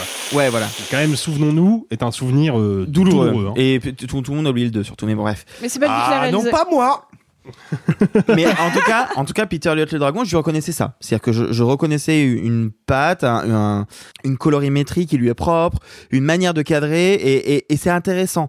Et il en faisait quelque chose qui, s'éloignait du, qui était pas d'ailleurs dessin animé, hein, Peter le dragon, mais qui s'éloignait du film original. Euh, là, le problème, c'est que je retrouve ça, je retrouve ces thèmes, je retrouve cette patte, et je le trouve, je trouve le film parce que c'était le principal défaut que je reprochais à Peter Elliott le dragon, encore plus chiant. Je m'ennuie, je m'ennuie profondément devant, devant euh, Peter Pan et Wendy. Et l'ennui fait partie du cinéma de David Lowery. Et je le dis comme étant une qualité. J'adore voir pendant 3 4 minutes euh, euh, Rooney Mara manger une tarte à la cerise. Premier degré. C'est Et, et- maintenant que j'ai vu John Dielman, je devrais pouvoir euh, gérer ce genre de situation. Euh, mais voilà, l'ennui chez Lowery, c'est quelque chose de présence. Il, il aime bien prendre son temps pour montrer. Il aime surtout la- prendre le temps de son spectateur, si je peux me permettre de. de- de- oui, de- je suis d'accord. Mais moi, c'est pas quelque chose qui me gêne d'habitude. Et là, et là, c'est douloureux. C'est douloureux, notamment dans, la, dans les 30 premières minutes qui sont vraiment, pour le coup, une espèce de copier-coller du, du dessin animé qui n'a pas grand intérêt. C'est aussi dû, je- je pense qu'il faut le dire, par des acteurs qui sont pas très bons. Alors, alors, on, on- À la limite, Jude on Law. reviendra sur le casting. Ah oui. mais- À la limite Jude Law, mais le reste, moi, je suis vraiment pas convaincu. Et en fait, à aucun moment, il m'emballe, il, il m'attrape. À la limite, euh, la fille de Mila Jovovich et Paul W.S. Anderson, Ever euh, Anderson, Ever Anderson, tout à fait. à la limite, elle, elle a un petit Nepo- quelque chose. Nepo Baby numéro- de l'extrême, mais voilà. C'est pas grave. Par Mila contre- Jovovich. Il y a, euh, je, je trouve le et, et puis euh, tant qu'à énumérer les défauts, je vais pas m'arrêter là. Je trouve le film extrêmement laid. Je trouve que les incrustations d'effets spéciaux sont horribles. C'est-à-dire que moi, la fée clochette, à la limite, elle me dérange pas en tant que telle. Je la trouve mal faite, mais pourquoi pas. Mais son intégration dans l'environnement est désastreuse. Il y a plein de moments. Il y a des moments assez jolis. Il y a un Big Ben euh, déstructuré. Je me dis ah c'est joli. Euh, c'est très rare. Je reconnais une qualité et je pense qu'on va un petit peu en parler, c'est que j'aime beaucoup par contre ce qu'a fait Lowery sur la réécriture de Crochet. Ah, ça- je, je lance le ouais. sujet, on en parlera, mais ça Ouais, pour le coup, ouais. c'est pour moi la seule qualité du film. Simon, très brièvement, un, premier avis sur ce film avant qu'on rentre dans le, dans le détail. Oui, qu'est- qu'est-ce qui fait euh, l'intérêt, ou en tout cas la spécificité du cinéma de David Lowery? Euh, C'est quelqu'un qui va mettre en scène des récits et des personnages euh, qui se posent des questions existentielles.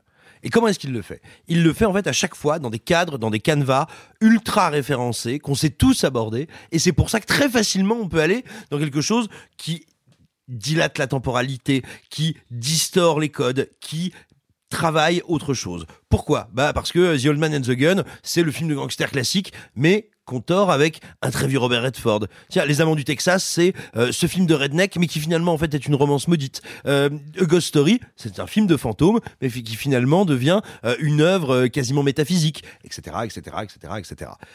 Mais pour réussir à tenir ce grand écart, il faut avoir un contrôle total. Un contrôle total et une maîtrise plastique importante.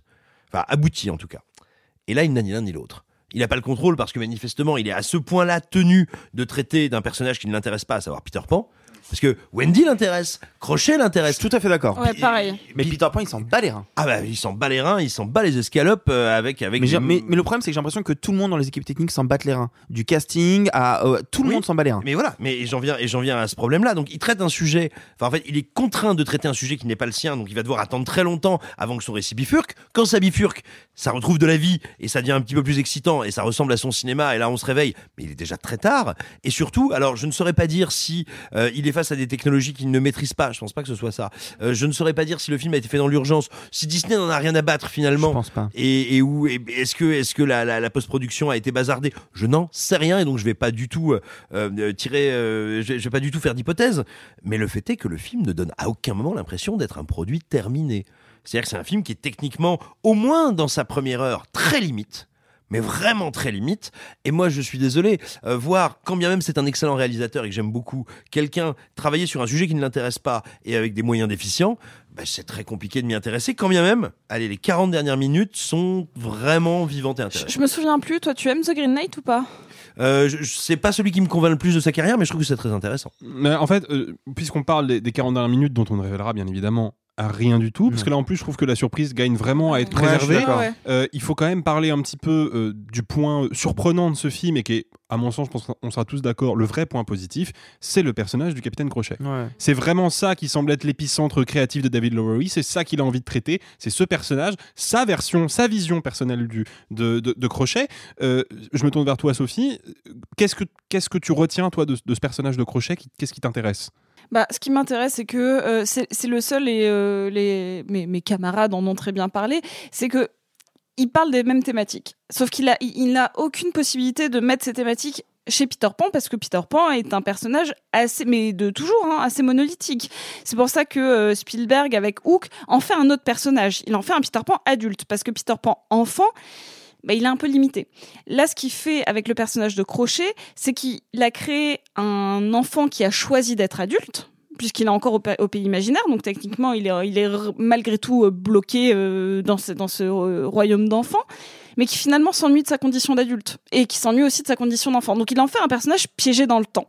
Et ça, ça c'est fascinant parce que d'un coup on est sur un personnage qui peut pas complètement cabotiner et qui en même temps en termes de jeu d'acteur doit avoir une espèce de souffrance interne euh, qui ne se manifeste que par de la violence et en même temps la piraterie est restée au niveau comme dans le comme dans le dessin animé euh, comme dans Hook euh, comme dans toutes les adaptations de Peter Pan même dans Neverland l'adaptation avec Johnny Depp qui parle de la pièce enfin de la création de la pièce par J.M. Barrie ben en fait, c'est un personnage complexe. Les pirates, c'est un jeu d'enfant.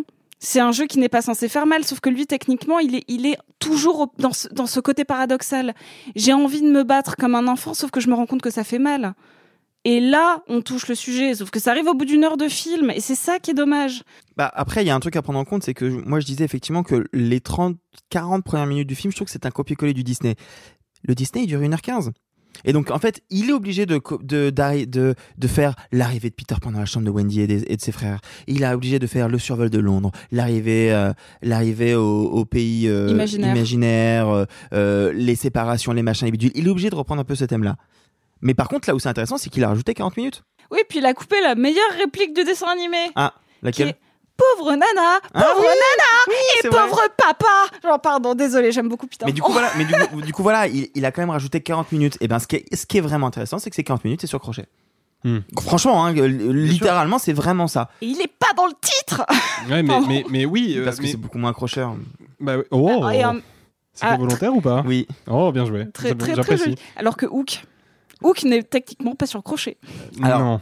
Oui, Euh, mais Hook, pourra en Hook parler est pas une Hook, adaptation de, de Peter Pan, il est adaptation de. Enfin, il imagine. La... Il y a eu un roman sur la suite. Je, je sais plus. Euh, je crois pas que ce soit honnêtement. Barrie qui l'a écrit. C'est pas, c'est pas J.M. le- Barry qui est à l'origine du scénario de, de Hook, euh, même indirectement. Ça, Parce c'est que ça, Hook- ça Oui, parce que attention, et puis attention, le Peter Pan de Disney n'est que très très lointainement Ah oui. adapté des écrits de J.M. Barrie. Oui, parce que c'est une pièce de théâtre déjà de base. Mhm. Oui, mais, mais, mais Non, mais comme co- euh, mais qu'il a contrairement à aussi Alice. adapté, en, donc il a adapté, qu'il a adapté en texte aussi. hein. Mais, mais, mais attention, moi, ce que le film me rappelle quand même, je, je- c'est pas pour lancer le débat là-dessus, c'est juste pour en dire un mot parce que j'y tiens. euh, c'est qu'il y a quand même une adaptation en 2012, me semble-t-il, qui a été incroyablement méprisée. Celle qui est de le- Joe Wright. Oui, qui est le pan de Joe Wright, qui est euh, un Superman enfantin de, et donc un préquel à Peter Pan où on découvre la rencontre entre euh, James Hook et Peter Pan et c'est euh, un James Hook joué par Gareth Edlund, à savoir donc un, un espèce de comédien d'aujourd'hui euh, tout jeune à l'époque mais qui physiquement et dans la, la, la tessiture de son interprétation sort de euh, Captain Fracas quoi euh, grosso modo et sort c'est un espèce de proto Errol Flynn Ouais, Et c'est c'est 5 ans après Tron quand même. hein. bah oui mais il a quoi à l'époque euh, 28 ans?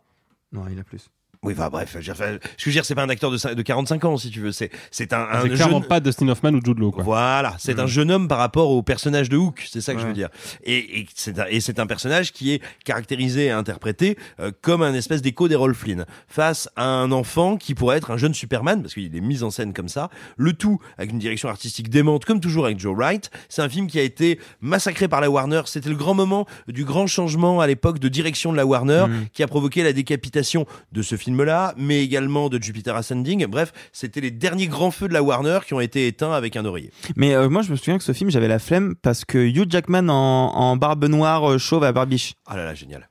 Ah ouais Génial. Qui chante, qui, qui chante du Nirvana pour accueillir euh, les enfants qui vont bosser dans les mines en comédie musicale et qui est. Mais en fait, pourquoi est-ce qu'il a Mais le look quoi que ce tu- film? Mais oui, parce qu'il a un look de samouraï. En fait, c'est un samouraï pirate avec des bateaux volants. C'est incroyable. Tu, tu inventes, tu inventes. Non, non, non, non, je- je- en tout cas, je vais te dire un truc. Le jour où je rencontrerai Joe Wright, je lui dirais, mec, on a pris les mêmes buvards.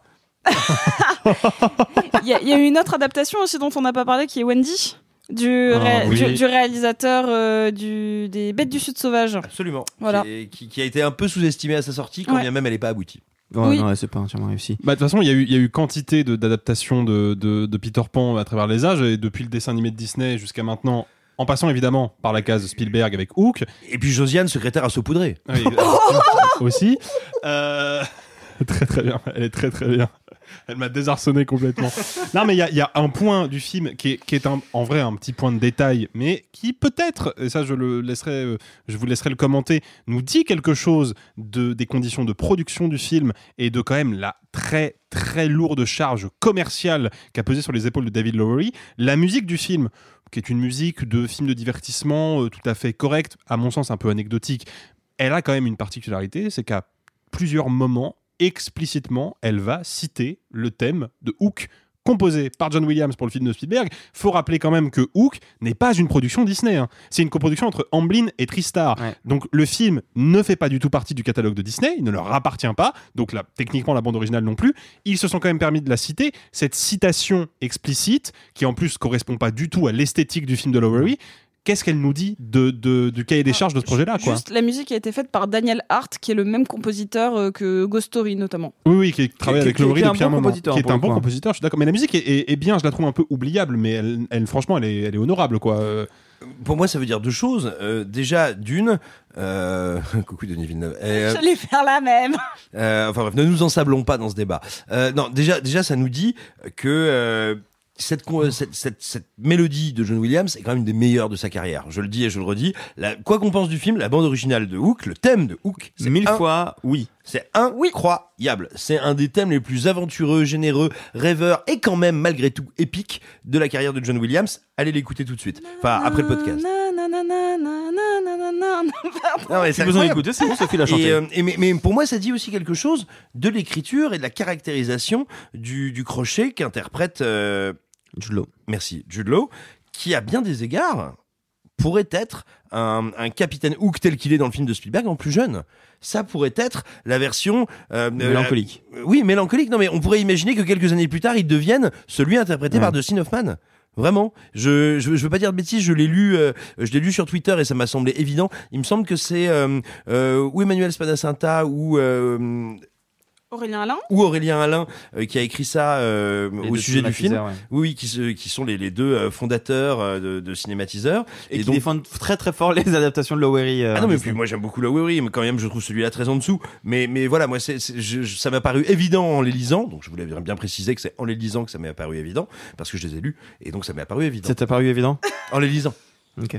Donc, que Jude Law est une version plus jeune de Hmm. Dustin Hoffman. Moi, j'ai juste un truc pour terminer. Enfin, je sais pas si on avait ah, fini ou mais, pas. non, mais je t'en prie, Arthur, je t'en prie. Un dernier truc pour terminer. Euh, bon, vous l'avez compris, le film est pas très bon. Euh, le film se fait défoncer aux US par les critiques, par les spectatrices et les spectateurs. Euh, et il vit ce qu'on appelle un review bombing. C'est quand il y a des espèces de raids, souvent de l'extrême droite, euh, qui vont défoncer le film. Pourquoi? Parce que il y a un Peter Pan qui est joué par un acteur qui n'est pas blanc. Parce qu'on a une clochette qui n'est pas blanche. Parce qu'on a euh, Des enfants perdus qui sont des filles. et qu'il y a plein de choses comme ça qui du coup vont tiquer vraiment très très fort l'extrême droite et autant je trouve que parfois effectivement je ressens un peu un côté un peu forcé, un peu Benetton, qui me dérange un petit peu, mais en soi, pourquoi pas? La représentativité, pour moi, n'est jamais un problème. Au contraire, on, on donne des rôles à des gens qu'on voit pas souvent à l'écran, c'est tant mieux. Ne vous fiez pas aux critiques négatives qui, qui sur Internet qui se basent uniquement sur ça. Voyez le film Mhm. pour autre chose. Il a plein de défauts. Il y a plein de choses. Vous l'avez vu, on en a parlé. Hein. Ne vous fiez pas à ce que vous lisez sur Internet parce que la plupart ne parlent quasiment que de ça. Sophie, pour conclure. Oui, bah justement, je voudrais aller euh, dans le sens d'Arthur. Euh, moi, ça ne me gêne pas. Euh, Je sais qu'on a tout le débat autour de la petite sirène, etc.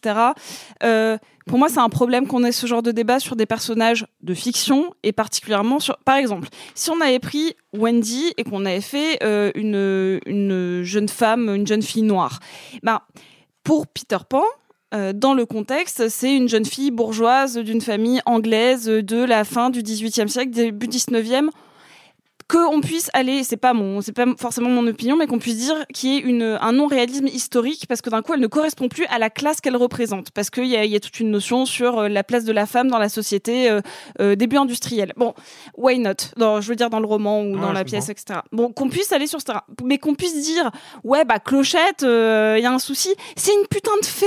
Tu la mets, de la- tu, tu la représentes comme tu veux. Si tu veux la faire bleue, verte ou quoi que ce soit, on s'en bat les couilles. Si tu veux prendre une actrice noire, tu prends une actrice noire. Pareil, ça a toujours été un souci que ce soit que des garçons perdus parce que ça n'a pas de sens. Ça a été un choix euh, scénaristique de la part euh, de, enfin, euh, d'écriture de, de J.M. Barry. Why not? Sauf que en fait, notamment, Spielberg avait répondu à la question ce sont des enfants abandonnés. Pourquoi ce serait que des garçons? Ça n'a aucun sens. Donc là, Hmm. qu'on change ça, ça n'a aucun intérêt. Puis euh, Peter Pan, moi, je, je me fous bien aussi euh, de la couleur de sa peau. J'aurais juste voulu que ce soit un acteur plus convaincant. On est d'accord. Ouais, non mais en fait, mais effectivement, tu- Spielberg avait déjà euh, répondu à cette question. Il avait magnifiquement répondu dans Hook, puisqu'au milieu des enfants perdus, il avait mis Rufio, qui est un punk à chien. Donc il avait déjà réfléchi en termes de. de- Puis euh, les de- enfants Et perdus. Rennais euh, dans le pays imaginaire, c'est très beau. Simon, un petit, un dernier mot peut-être? Oui, un tout dernier mot. Très euh, bref. Pour, pour évo- très bref, pour évoquer ce que vous dites. Euh, deux petites choses. Déjà, on ne peut traiter de ce sujet au cinéma qu'en faisant du cas par cas.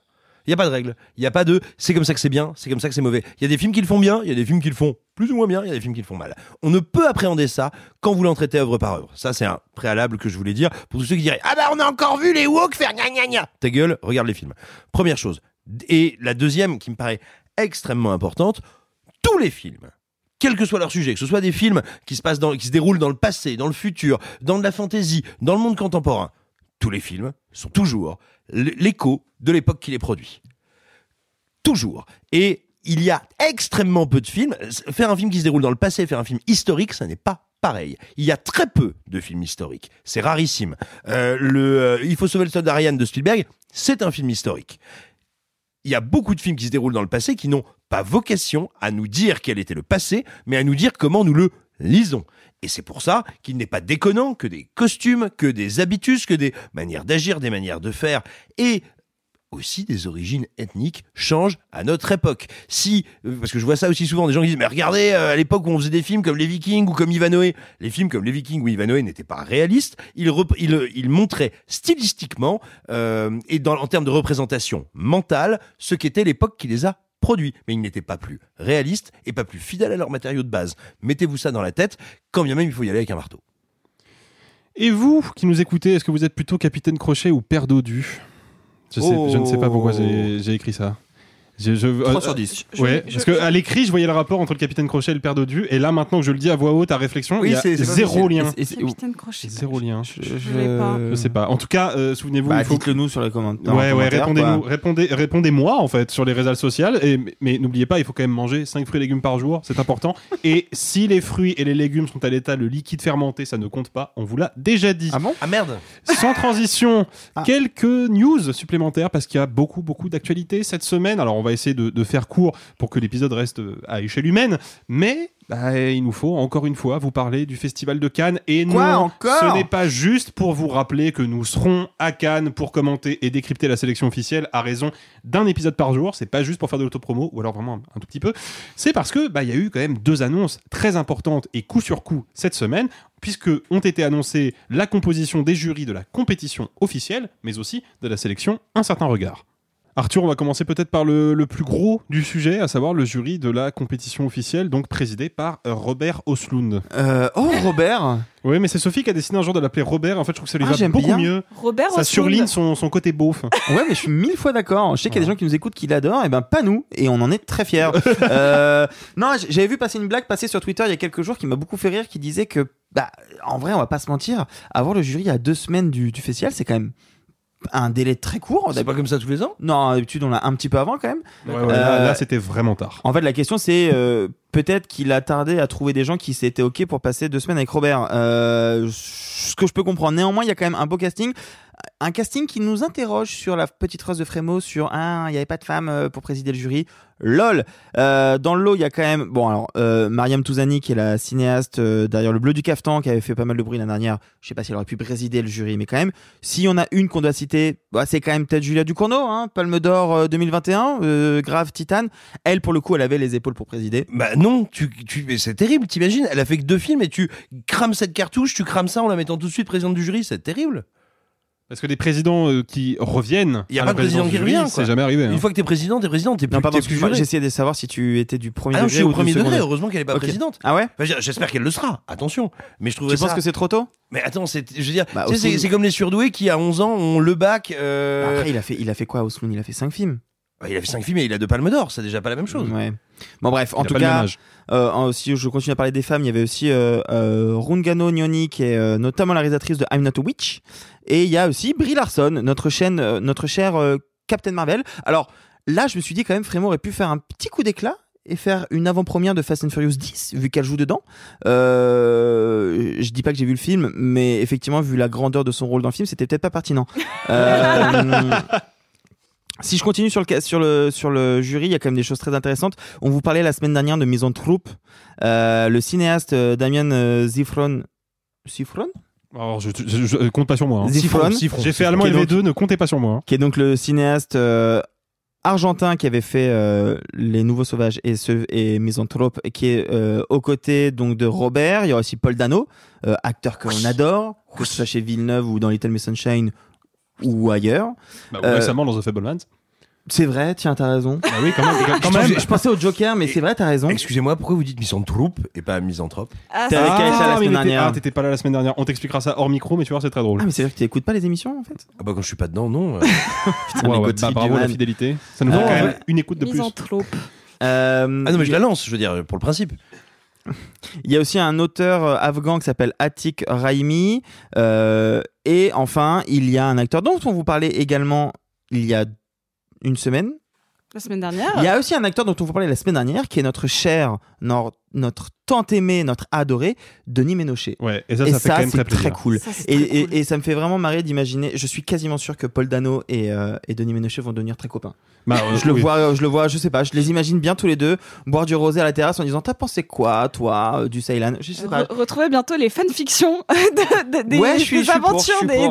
du festival de Exclusivement réservé aux adultes. Non mais donc voilà, euh, il y a un très beau jury alors, avec des acteurs et des actrices euh, plus assez connus américains, c'est cool, euh, et des gens qui ne sont pas forcément du milieu du cinéma, comme euh, comme on a l'habitude de, de voir. N'oubliez pas qu'on a quand même eu Mylène Farmer il y a peu. Et oui. Euh, donc voilà, non, euh, moi je trouve que c'est un, jury assez intéressant. Eh ben, le côté intéressant du jury, Sophie, on le retrouve aussi en moins nombreux, hein, mais du côté de la sélection, un certain regard. Oui, avec euh, son président pour commencer, qui est John C. Reilly, qui est un acteur qu'on adore tous. Oui. Oui. Euh, notamment, euh, moi, si je dois retenir un rôle, c'est We Need to Talk About Kevin, où il est absolument euh, fabuleux. Et Boogie Nights de Paul Thomas Anderson. Dans Boogie Ou les Nights. comédies avec Will Ferrell. Et Step Brother. Ouais, Bah, Step ouais. Brothers. Step Brothers, ouais. mais aussi euh, Aviator. Moi, je l'aime beaucoup dans Chicago, qui est pas parfait, d'un réalisateur pas parfait, mais je le trouve formidable dans Chicago. Bref, on a un super président du jury. Nous avons ensuite une réalisatrice montante qui est Alice Winocourt, euh, qui avait fait le formidable Proxima, mais qui a été très remarquée avec son Revoir Paris l'année dernière, qui a valu le César de la meilleure actrice à Virginie Efira. Enfin Enfin C'était pas pour le bon film, mais enfin. Mille fois d'accord avec toi. Moi, j'ai- j'aime beaucoup revoir qui? Paris. Ensuite, on a Paula Baer, euh, qui est une actrice euh, allemande, mais qu'on a vue dans un dans un des rares bons films de François Ozon. euh, désolé pour ce que je viens de dire, mais euh, voilà, de, qui est France, qui était un, un- pour le coup. Oh oui, d'accord, elle. Voilà, oui, exactement. Ah, elle elle. super. Ensuite, on a quelqu'un que t'aimes beaucoup, qui est Davichou. Ah ouais, le Voilà, réalisateur de Retour à Séoul. Voilà, directement, je l'ai vu, je fais ah, Arthur, il a un copain dans le jury. Non mais c'est super parce qu'en plus il est très cinéphile et il a un amour Ouais, bien pour un, un- un jury à Cannes, quoi. Cinéphile. C'est vrai, que- c'est vrai que c'est pratique. Et pour finir, euh, une actrice belge, Émilie Dequesne, euh, pareil, qui, euh, qui est une actrice assez euh, polyvalente. Moi, je- j'aime pas f- tous ses choix de rôle, mais notamment, j'aime beaucoup qu'elle aille vers du petit cinéma, qu'elle Mm. alterne entre du cinéma très grand public et, euh, et notamment, je l'avais vu dans Keeper, euh, qui est un, un tout petit film belge, mais elle avait joué notamment dans Les choses qu'on dit, les choses qu'on fait. C'est vrai. Et dans Close de Lucas Dont, qui avait pareil été très remarqué à Cannes l'année dernière. Quels que soient les films qu'elle choisit, elle est toujours juste. Elle dedans, elle, Elle, est elle, toujours elle, juste. elle est toujours formidable. Je l'ai j'ai pas remise en question, elle. Oui, Je- bien sûr, voilà, mais je le précise. je- et, euh, et c'est vrai qu'elle avait, qu'elle avait été révélée dans Rosetta des frères Dardenne, qui est pareil, euh, sans doute leur chef-d'œuvre. Bah, en tout cas, ça fait. C'est un mal. très joli jeu. Ouais, c'est ça un fait très très joli c'est deux très jolis C'est deux très beaux jurys, exactement Arthur, même si on peut encore une fois se poser la question de la place accordée aux femmes, mais au moins on a un jury qui est paritaire et qui est éclectique. On a des visages connus, on a des visages qui sont moins identifiés du grand Ouais. public et ça va mettre des coups de projecteur sur des carrières peut-être prometteuses. Mm. Je pense notamment à David Chou parce que quand même passer de retour à Séoul à tout de suite le jury d'un certain regard, c'est une belle consécration C'est et clair. il peut être très fier de lui. Alors attention, déjà avec ses précédents travaux, c'est vraiment un auteur qui est né à Cannes et, et donc qui est connu dans les arcanes du festival et que le festival veut accompagner et porter dans le bon sens du terme. Oui, mais dire, c'est pas, hein. c'est pas, c'est pas très courant. Enfin, c'est, Oui. enfin, ça arrive, mais Non, c'est bien sûr, rare. Bien Moi, sûr, je mais Pour être honnête, je le voyais bien dans un jury dans 3-4 ans. Hmm. Je suis content que ça arrive Hmm. dès maintenant, surtout que Retour à Séoul Ah, a mais été aussi, euh, bien relevé par la critique, donc je suis content euh, de, de ces deux jurys. Et puis d'ailleurs, puisqu'on parle de bonnes nouvelles et de good vibe, Simon, il y a une nouvelle qui nous a tous surpris euh, ces derniers temps et qui vaut le coup d'être soulignée, c'est les chiffres de la fréquentation des salles de cinéma en 2022 qui sont tombés et qui sont vraiment étonnamment à l'encontre de toutes les projections pessimistes qu'on entendait depuis plusieurs mois. Alors oui, mais, mais peut-être euh, peut-être ne fallait-il pas se perdre dans les renflements bruns des projections des tristes cires qui voyaient. J'étais sûr que ça allait sortir, ça. Ah bah Dieu sait que je l'ai retenu, j'ai retenu les chiens Ouais. longtemps. hein. Et je pense que ça va sortir plusieurs fois dans plusieurs émissions. Mais bref, c'est ce qu'on dit souvent. Et euh, mais, mais mais tout simplement, voilà, moi c'est un sujet que j'ai déjà abordé euh, à, ce, à- à ce micro. Le fait est qu'on aura tout entendu dire au sujet du cinéma, qu'il était mort, qu'il était vieillot, que les gens n'en voulaient plus, que l'avènement des plateformes combiné à la crise sanitaire et à ses conséquences, eh bien signé l'arrêt de mort d'un médium euh, en décalage avec le public. Eh bien écoutez, c'est tellement vrai que le mois d'avril 2023, en termes de fréquentation, aura été supérieur au mois d'avril de 2017 et 2019, les années les plus hautes depuis 1966. C'est-à-dire que c'est un mois d'avril historique, surpuissant, qui montre bien qu'il y a toujours un public qui est désireux d'aller massivement au cinéma. Vous allez me dire, ouais, mais c'est parce que c'est boosté par des films comme Super Mario et euh, les trois euh, gastro-mousquetaires. Absolument, c'est vrai. Le fait est qu'au cinéma, les entrées sont boostées par les films qui attirent les gens. C'est un petit peu comme dire Oh là là, ouais, bah les voitures de Formule 1, elles vont vite parce qu'elles ont des moteurs. Oui, bah oui. c'est vrai. C'est tout à fait vrai. Il y a plus de gens dans les salles quand il y a des films sur les écrans. En effet, merci, Capitaine Obvious. Et donc, non, mais, et plus sérieusement, ce que je veux dire, c'est que c'est bien la preuve, et on je l'ai dit déjà ici plusieurs fois, que non, les plateformes ne sont pas un concurrent des salles, quand bien même elles vont leur retrancher quelques spectateurs, c'est un concurrent de la télévision. Ce qui en fait pas un concurrent horrible, ce qui en fait pas un acteur euh, indigne du secteur audiovisuel. Au contraire, il faut le faire rentrer de plein droit et de plein pied dedans. Mais voilà, il faut pas se tromper sur la situation actuelle du cinéma. Avec, moi, je voudrais néanmoins euh, ajouter quelque chose. Il s'agit pas de dire ça y est, le cinéma est sauvé, circuler, il y a rien à voir. Loin s'en faut. Notamment parce que la crise économique actuelle, l'inflation, fait que l'augmentation des prix, notamment dans les centres urbains de certaines salles, euh, achève de retrancher de grandes fractions du public et des spectatrices et des spectateurs du grand écran, parce que tout simplement, on a maintenant des salles dans des villes comme Marseille, Lyon, Paris, euh, où euh, le billet peut atteindre, euh, un, au prix standard, j'entends, hein, peut, enfin, au prix, au tarif plein, pardon, peut atteindre les 14 ou 18 euros, du fait, entre autres, de la crise énergétique, parce que bah, une salle de cinéma, c'est très gourmand en électricité, tout le monde comprend bien pourquoi, mais il n'empêche, si les salles de cinéma ne trouvent pas rapidement des solutions, des tarifs parallèles pour ne pas totalement se retrancher de ces publics-là, euh, ces, ces montées en puissance, ces montées en gamme en termes de fréquentation euh, seront définitivement liées aux énormes succès Mhm. et pas seulement au succès des euh, distributeurs, on va dire, un peu plus aiguisés, précis, ou de cinéma, enfin, en gros, défricheurs, comme peut l'être tout récemment Eurozoom avec Suzume, dont, rappelons-le, ce film de Makoto Shinkai, qui dépasse à l'heure où je vous parle les 400 000 entrées, devrait être le plus gros succès de son réalisateur sur le territoire français, et ça c'est dû à des distributeurs qui se cassent le fût pour attirer le public dans les salles, et pas uniquement aux grosses machines. Oui, alors je- euh, petit erratum, hein, j'ai dit les chiffres de 2022 en introduction, c'était les chiffres d'avril 2023. Pardon pour mon erreur. Et merde, il fallait annoncer l'actualité va te faire foutre Bon, il est temps de laisser les nouvelles de côté et de repartir sur les films de la semaine. Et surtout d'aller prendre la température du cinéma d'auteur américain. Depuis River of Grass, son tout premier long sorti en 1994, la réalisatrice Kelly Reichardt est devenue l'une des artistes les plus importantes du cinéma indépendant outre-Atlantique. Elle revient cette semaine avec Showing Up, présenté en compétition officielle à Cannes en 2022. Le film nous propose d'accompagner Lizzie, une artiste plasticienne dont le quotidien chaotique et le rapport aux autres constituent la base de son inspiration. Puis aussi un chat dans le film. Et bien un pigeon aussi à un moment. You should make more like this. I'm enjoying my retirement. I get up, I do a little of this, a little of that. It's time to watch TV again. That sounds terrible. What's going on? I'm making a piece. It's a very major piece. He's a genius. He was always incredibly creative. A lot of people are creative.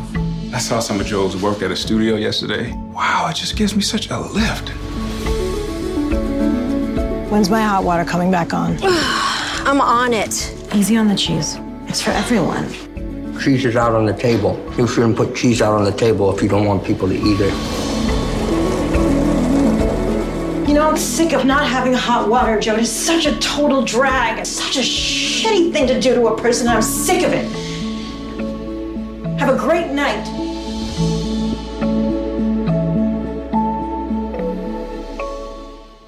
Showing Up de Kelly Reichardt avec Michelle Williams et Judd Hirsch que vous aviez déjà vu ensemble dans The Fablemans, mais aussi Hong Chao et André Benjamin. Un beau casting, un très beau casting même, pour un très beau film peut-être ou peut-être pas, mais ça c'est à vous de le dire parce que moi j'ai pas le droit de donner mon avis. Simon, est-ce que tu as quelque chose de positif à dire sur Showing Up?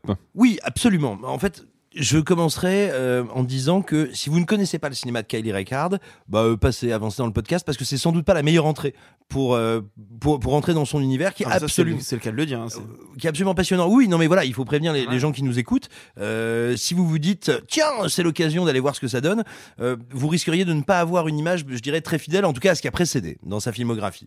Kylie Reichardt, c'est euh, cette autrice qui vient pour le coup d'un authentique cinéma indépendant. C'est-à-dire que moi je sortirais presque de notre appellation, euh, mais c'est normal, nous enfants des années 80 et 90, euh, Nicolas n'est pas là, que nous parlions euh, de cinéma Sundance, même si elle, elle est même dans un cinéma indépendant qui est encore plus indépendant que Sundance, que l'est souvent Sundance, qui a été un peu récupéré par certaines filiales de studios. Kylie Reichardt, ce qu'elle a fait, c'est qu'elle a souvent travaillé euh, de grandes figures du cinéma américain, que ce soit le vagabond, le hobo, euh, avec par exemple Wendy et Lucy, euh, que ce soit euh, une forme particulière de western dans la dernière piste, bref, et qui sont d'ailleurs deux films où elle, euh, tra- elle travaille déjà avec Michelle Williams, c'est son quatrième c'est leur quatrième film ensemble.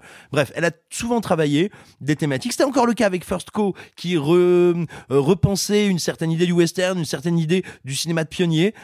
Et bien là, la grande différence, c'est que elle va travailler quelque chose de bien plus petit, spécifique, à savoir le monde des artistes contemporains, en suivant une jeune femme, enfin plus tout à fait une jeune femme, qui est artiste contemporaine, qui a besoin d'un petit job à côté, ce petit job étant bosser dans une école d'art, une école d'art tenue par sa mère, et et bah donc du coup on est dans un système beaucoup plus rikiki. À mon sens c'est le gros problème du film, c'est qu'elle aborde encore sa mise en scène, elle aborde encore l'espace, elle aborde encore ses personnages comme si elle les filmait dans de gigantesques lieux et face à de très grandes thématiques. Et du coup, il y a pour moi une petite dissonance entre sa manière d'agencer sa mise en scène et son montage et ce qu'elle nous montre. Et du coup, j'ai un peu du mal à me retrouver. Néanmoins, néanmoins, on est toujours chez Kelly Reichardt, qui est une incroyable directrice de comédiens et de comédiennes et qui toujours, toujours arrive à trouver des angles et des points de vue pertinents. Je pense notamment moi à un truc et j'en terminerai là pour ce premier tour qui m'intéresse beaucoup dans le film, c'est comment tout d'un coup par et pour les activités subsidiaires que doivent pratiquer les artistes, mais nous on peut tout à fait s'y identifier parce que on est nombreux à ce micro, mais aussi parmi les gens qui nous écoutent, d'avoir des passions, des passions qui sont peut-être un tout petit peu votre métier, mais qui sont euh, compensées ou euh, sauvegardées même euh, par des jobs alimentaires ou non. Et ben tout d'un coup, ça nous montre à quel point la frontière est poreuse, comme certaines œuvres, comme certains dispositifs peuvent ressembler à une activité quotidienne, à une activité professionnelle qui a priori n'est pas artistique. Et ça, je trouve que c'est quelque chose qui est très beau dans le film. Comment l'art et le quotidien ne sont pas en fait deux grands concepts séparés. Comment les artistes ne sont pas des concepts sur pattes qui vivraient en dehors du monde, mais comment tout ça s'interpénètre et comment tout ça forme un, flot continu. Ça, je trouve ça très joli, même si oui, c'est un film, euh, c'est un peu un film de vacances pour elle. J'ai envie de dire, j'ai le sentiment qu'elle traite d'un sujet qui l'intéresse, qui l'amuse et qui l'enchante.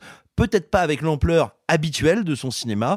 Donc c'est un film qui peut être charmant, intéressant, mais aussi si vous attendez ou si vous y allez en mettant, j'ai envie de dire, les mauvaises lunettes, la mauvaise grille de lecture. Si vous pensez avoir un grand Kylie Ricard, non, non, vous allez avoir un petit Kylie Ricard qui vous dit, euh, vas-y, euh, on met euh, des crocs, des gaz euh, ou des espadrilles et on va et on va on va rigoler un petit peu ou pleurer un petit peu autour de l'art.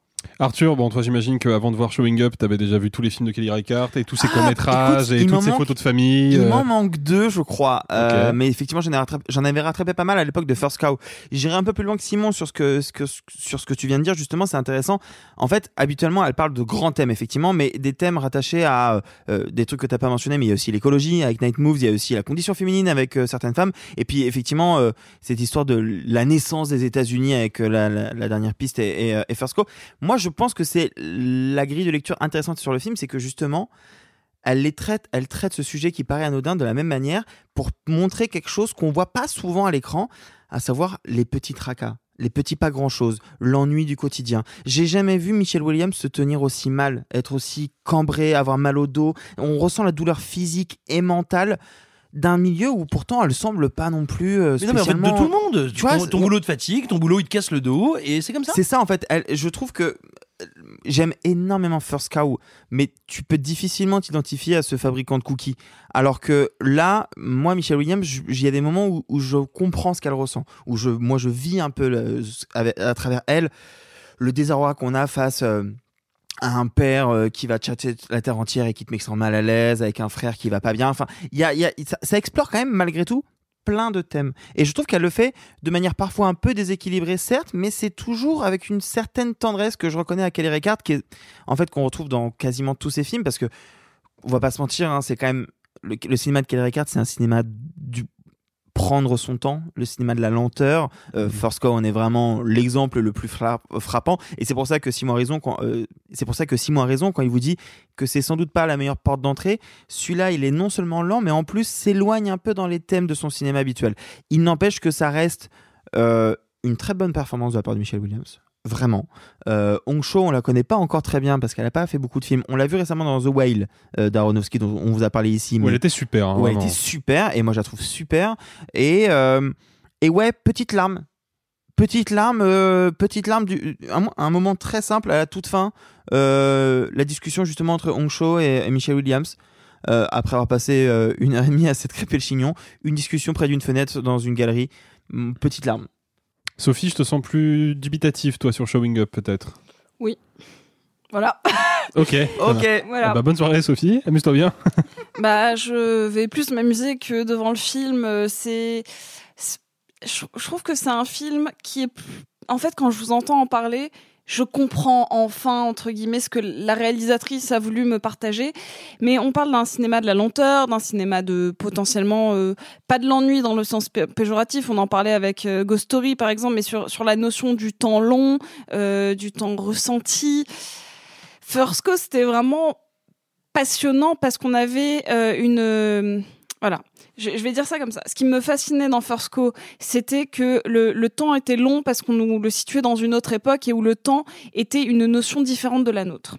Ici le temps est long parce qu'en effet quand tu es une artiste surtout quand tu fais de la, une sorte de céramique ou euh, ou de l'argile ou quoi que ce soit c'est Des arts plastiques, pour rester. oui, non, mais si je, si je dis cela en particulier, Mm. c'est parce que, contrairement à de la peinture, euh, par exemple, quand tu fais de, de l'acrylique, ça sèche quasiment immédiatement.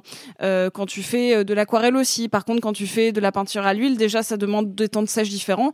Donc là, euh, l'héroïne, elle, elle, elle fait, euh, elle fait donc du coup une forme de céramique, donc de l'argile, et ça demande des temps de séchage, puis des temps de cuisson, puis des temps d'émaillage, etc., Donc la, lenteur qui était nécessaire dans First Co parce que euh, là-bas, dans, dans, cette époque-là, le temps est, euh, est loin de notre rapidité avec les réseaux sociaux, avec Internet, avec la manière de faire de l'immédiat.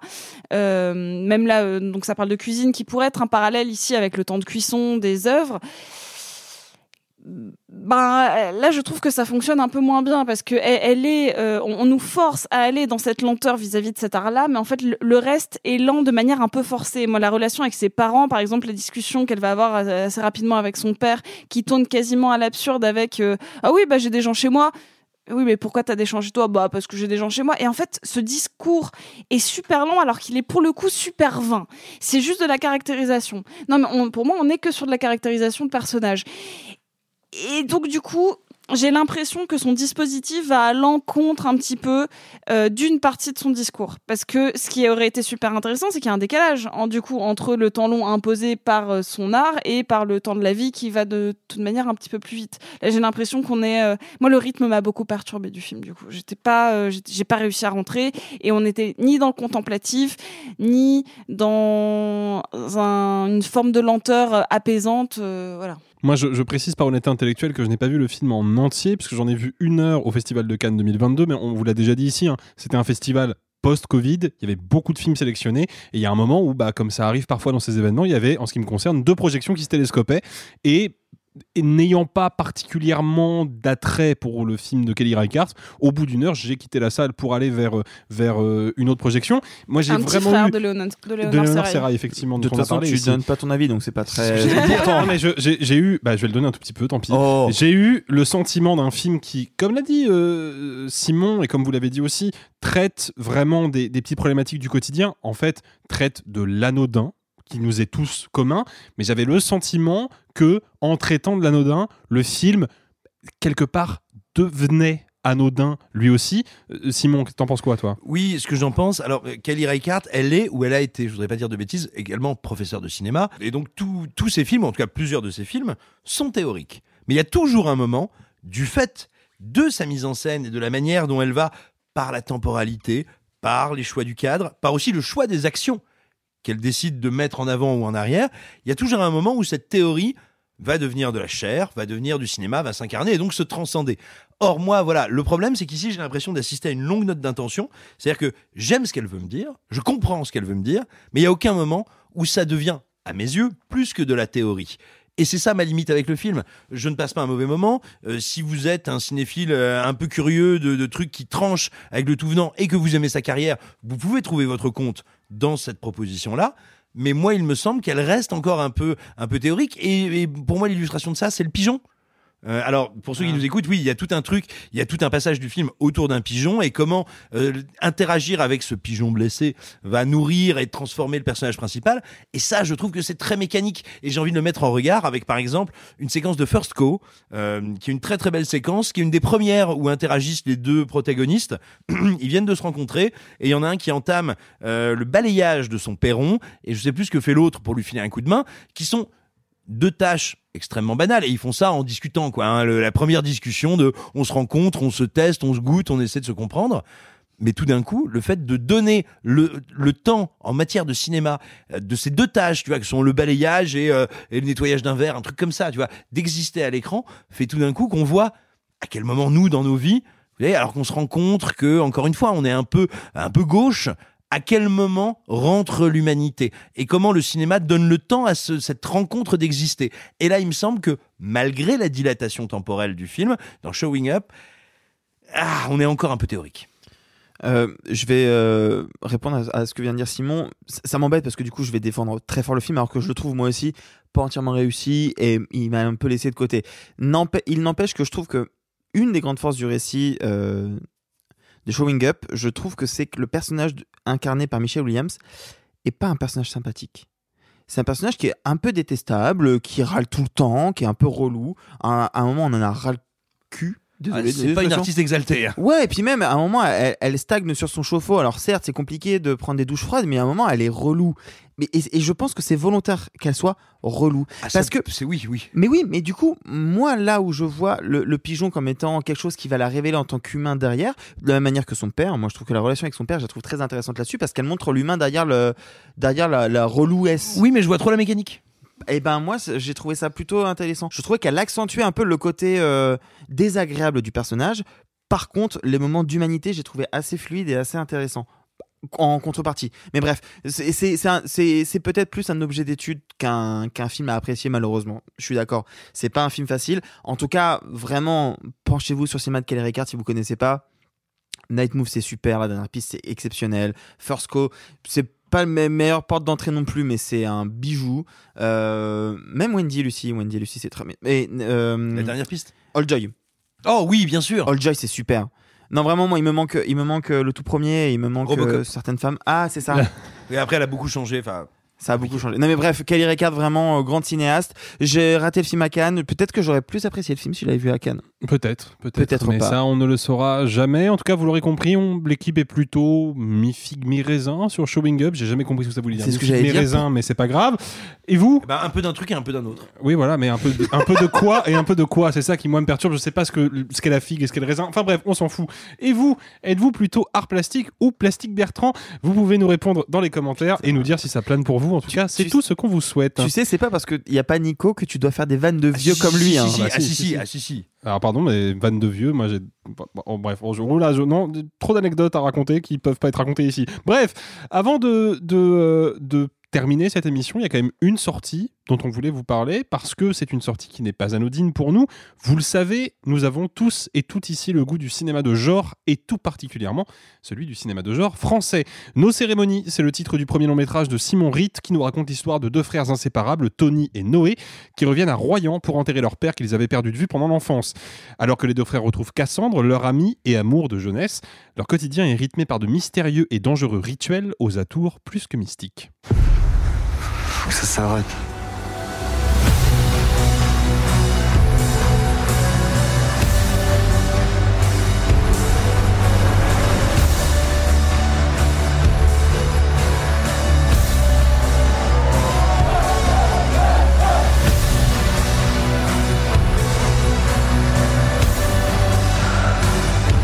Tu fais quoi C'est compliqué de vivre lui. Laisse-moi alors Arrête de me ramener C'est comment la mort?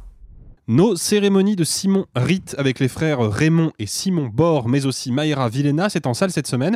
Et même si certains ou certaines auront peut-être quelques petites réticences au sujet du film, je pense pouvoir le dire malgré tout quand même, c'est le home run de la semaine. Home run Je vous ai compris Ah Eh ben c'est pas trop tôt. Alors, je l'ai dit, on n'est pas tous aussi euh, enthousiastes peut-être autour de la table, même si globalement c'est un film qui nous plaît beaucoup. En fait, c'est surtout que Nicolas aurait adoré faire cette émission parce que lui, il a un très très gros coup de cœur sur nos cérémonies, peut-être encore plus que nous. Et voilà, c'est pour ça que j'ai voulu en faire le home run de la semaine. C'est un hommage à Nicolas. Non, et puis- ange parti trop tôt. Et, et- malgré tout, c'est pas quelque chose qui arrive très souvent dans l'émission qu'on soit tous d'accord pour mettre en avant un film à ce point-là. Eh ben, je suis bien d'accord parce que faut quand même rappeler que Nos cérémonies, c'est un premier long métrage qui aborde le cinéma fantastique d'une manière qui est tout à fait personnelle et puis qui va parler d'une thématique complexe, à savoir une relation fraternelle, fusionnelle et, et ambiguë sur fond de deuil parental. C'est quand même un lourd programme et je pense, si on est d'accord là-dessus tous ensemble, c'est un cinéma qu'il faut soutenir et encourager. Évidemment, c'est un film qui, euh, qui mérite votre attention, qui mérite vos visionnages, qui mérite votre amour, qui mérite votre euh, compréhension et votre lâcher prise, parce que c'est un film qui se savoure, c'est un film... euh, c'est un, argument un petit peu facile de dire qu'un film est solaire, mais celui-là, il a quelque chose euh, d'étrangement très estival et qui va chercher la notion de, de, lumineux jusque... Bah, vous, vous pouvez le voir dans son affiche, hein, mais dans, dans quelque chose, dans un élément fantastique euh, assez incroyable et qui est mis particulièrement en avant. C'est c'est le point que je voudrais souligner avant tout. Euh, le, je- le scénario, je pense qu'on va tous en reparler. Je voudrais saluer l'incroyable photographie du Ouais. film, qui est d'une beauté mais à couper le souffle. Et donc, c'est euh, la directrice de la photographie, Marianne Atlan, qui est à l'origine de ça. Et pour en avoir parlé notamment tout à l'heure avec la productrice du film, parce que sachez que l'équipe du film est là euh, encore quelques jours au MK de Beaubourg euh, pour discuter avec vous euh, des séances, soit les présenter, soit être à la sortie pour pouvoir rencontrer le public. Et on en a un petit peu discuté. Et elle a dit que la photo avait nécessité beaucoup de préparation. En fait, elle a voulu créer quelque chose de nouveau. Et donc, ça a nécessité de la technique, de l'entraînement. Et, le résultat, c'est rare que je le dise, je n'ai jamais vu une photo semblable à ce film-là. C'est-à-dire qu'il y a une colorimétrie toute particulière. On n'arrive jamais vraiment à savoir si c'est extra vif, presque pop ou extrêmement euh, délavé et onirique. Ça change de ton sans jamais qu'il y ait de rupture brutale. C'est d'une c'est d'une subtilité et en même temps euh, d'une d'un éclat euh, que je un que je n'ai jamais vu tout court et un qui me fait particulièrement bien dans le cinéma français. Simon.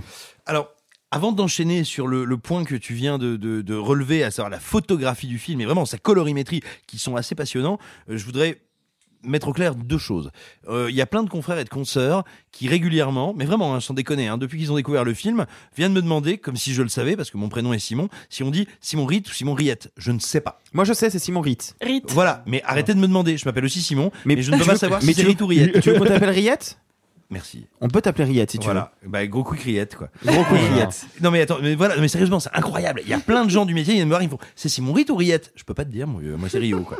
Et euh, bref, c'est une première chose. Ensuite, et enfin, pour terminer sur cette note sérieuse et un peu plombante, je l'admets, qu'enfin, après cette belle carrière politique, Raymond Bord arrive au cinéma. Moi, je trouve ça très beau. Le mec veut juste troller. Je me retiens depuis des mois de la faire. Voilà, maintenant, pourquoi est-ce que cette photo, elle est fascinante?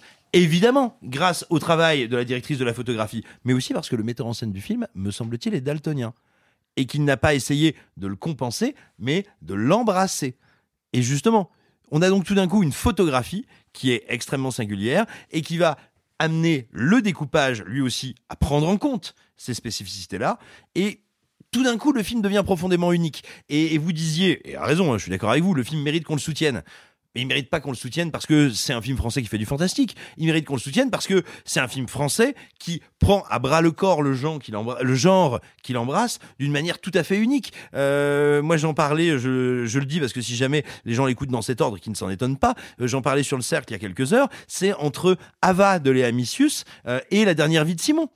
Vraiment, on est dans cette tension-là entre un cinéma d'auteur sensuel, euh, organique, et un cinéma d'auteur lui aussi sensuel, mais qui est capable d'aller chercher, de convoquer, d'inviter chez lui tout un héritage à la fois européen, français, mythologique, et en même temps un héritage de narration euh, autour de la famille et de certains types de liens familiaux très Spielbergiens finalement. Et c'est ce qui en fait pour moi un film très précieux. Je vais pas aller plus loin parce que je l'ai découvert il y a très longtemps, il y a des mois, et je veux pas me risquer à rentrer plus avant dans le détail. À mon sens, il y a deux trois petits problèmes de rythme et de flottement euh, qui sont dans le film, mais attention, des petits hein, pas des trucs énormes. C'est une proposition incroyablement ambitieuse, assez folle, invraisemblablement réussie. Euh, si jamais il passe près de chez vous ou loin de chez vous, je veux dire, allez-y à pied ou euh, braquez une vieille euh, qui a une voiture. Ne faites pas ça. Ou prenez un taxi. Les gens civilisés prennent des taxis. Arthur, t'as pensé quoi, toi, de nos cérémonies? Euh, je vais vous parler un petit peu de, de moi et de mon travail au quotidien parce que j'ai une histoire très particulière avec Ah, le tout le film. temps de lui, ce mec, Euh, désolé. Euh, Je Nicolas Martin, c'est odieux. Bah, il est pas là, faut bien que quelqu'un le remplace. Euh, j'ai une histoire très très particulière avec nos cérémonies. C'est, je pense, le film que j'ai que l'on a sans doute le plus soutenu à Combini depuis que j'y suis, c'est-à-dire depuis 8 ans. Euh, j'ai vu le film avant le Festival de Cannes l'année dernière parce qu'il faut savoir que le film était à la semaine de la critique. J'ai vu le film bien avant parce qu'on était en train de chercher de jeunes acteurs qui, qui iraient à Cannes pour la première fois, pour leur premier film. Et il se trouve que les deux frères Bord rentraient parfaitement dans le cadre parce que ce ne sont pas des acteurs professionnels. Ce sont au départ euh, des, euh, des sportifs à haut niveau qui font des arts martiaux, qui sont aussi mannequins et qui jouaient donc pour la première fois euh, devant une caméra et qui se retrouvaient pour leur premier film à Cannes. Et ça, ça nous intéressait pas mal. J'ai vu le film donc en début mai, il y a, y a pile un an. J'en suis tombé follement amoureux immédiatement. Et donc, on a suivi les deux bords pendant ces deux jours à Cannes. C'est un reportage dont je suis assez fier qu'on a à Combini. Euh, faut savoir aussi qu'on a, fait un portrait de Mayra, euh, l'actrice principale, euh, dans notre série des 23 qui, de 2023 qui feront l'année. Et, j'ai présenté une avant-première avec tout le casting il y a quelques jours. Euh, moi, c'est un film que j'ai très envie de soutenir parce que c'est un film qui est rare. Je trouve que c'est un cinéma qui est rare. Euh, vous me connaissez, vous savez ma manière de faire. J'ai regardé quasiment tous les courts-métrages de Simon Ritt avant. Euh, c'est hyper intéressant. Moi, j'ai une vraie, vraie passion pour les premiers longs. Je sais pas la première fois que je le dis, mais j'ai une vraie passion pour les premiers longs parce que c'est ce que je disais à, à Simon la dernière fois. Un premier film, c'est peut-être ton dernier. C'est peut-être ton seul. Donc, tu mets souvent tout ce que tu as. Et tu, et tu mets toutes tes tripes et tu mets tout ton cinéma dedans. Les courts-métrages de Simon, que ce soit Sans Amour, que ce soit, que ce soit Feu mes frères, c'est des films qui parlent de relations avec, un frère compliqué, qui parlent de la mort et qui parlent d'un rapport à l'amour toujours assez complexe. C'est exactement ce qu'il a réussi à condenser dans un premier long et en plus un long de genre. Je trouve, ça, je trouve que l'exercice est fou. Il le fait d'autant plus avec un casting qui est quasiment intégralement non professionnel. Tout à l'heure, Sophie disait à juste titre qu'ils ont fait beaucoup de répétitions, mais parce qu'il y a des plans qui sont très techniques, il y a des plans séquences qui sont pas simples, et surtout il y a des acteurs qu'il faut entraîner. Euh, Il y a une séquence, euh, je, je vous en dis pas plus, mais euh, c'était assez intéressant. Simon me disait que le réalisateur me disait que un des films qui l'a le plus inspiré, c'est un film dont on vous a parlé il y a littéralement quelques jours, euh, la, euh, La Fureur de vivre. Bah oui, Ouais. j'ai tellement pensé quand je l'ai vu ce matin. La, la, Putain, Simon, le réalisateur, pardon, excuse-moi. Ah, depuis, tout à l'heure, la- scène de Depuis cour- tout à l'heure, je parle du réalisateur, hein, je Oui, parle pas de Simon Rio. De toute façon, toi, tu t'appelles plus Simon, tu t'appelles euh, Gros Quick. Reprends Sophie. Euh, Il y, a- il y a une scène euh, justement où les deux gamins courent euh, sur Bien la sûr. falaise et qui est littéralement Et qui s'arrête et au qui s'arrête sur le bord et qui est li- littéralement la même scène. Bien sûr, mais il le dit, il s'en inspiré. Et, et vraiment, c'est- c'est c'est même le plan de loin, de, de profil de la, de la colline au loin. C'est exactement ça. Euh, ça parle, parce qu'on on parle forcément d'un amour fraternel, d'un amour compliqué, d'un rapport à la famille aussi pas simple. C'est comme un film qui parle de violence conjugale? Oui. Euh, c'est quand même un film qui parle euh, euh, d'un d'un sujet de fantastique que j'ai jamais vu traité comme ça. ça. Enfin, on va pas spoiler l'aspect fantastique du film, euh, mais il a une résolution que je trouve très belle. Euh, et le tout avec des effets spéciaux qu'on voit en grande partie pratiques, un petit peu numériques, et je trouve ça joliment fait. Euh, non, pour moi, c'est un, un, un, exemple de premier film de ce que ça peut raconter d'un cinéaste, de ce que ça peut raconter d'un genre, de ce que ça raconte du cinéma en 2023 et qu'on puisse produire des films comme ça avec pas beaucoup d'argent, beaucoup de débrouille, mais un amour Mhm. du cinéma qui est très grand. Moi, je trouve ça, je trouve ça remarquable. Moi, j'aimerais juste m'attarder avec vous sur le- la question du cinéma fantastique, parce qu'on l'a dit, donc c'est un film de genre, c'est un film fantastique qu'on pourrait, à mon sens, apparenter un peu au réalisme magique, mais le fait est que on a eu ces dernières années plusieurs propositions de films de genre, et là je vais peut-être pas me faire que des amis autour de la table, mais moi je trouve qu'il y a un vrai problème dans certains films de genre français récents, c'est que en fait, quand on, quand on regarde le film objectivement, c'est toujours moins un film de genre qu'un autre genre de cinéma, en général plus conventionnel.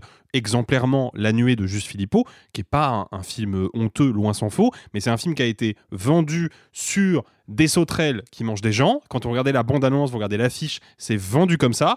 Et quand vous regardez le film, il y a évidemment cet élément qui est là hein, euh, et qui est assez présent dans le film, à l'image en tout cas.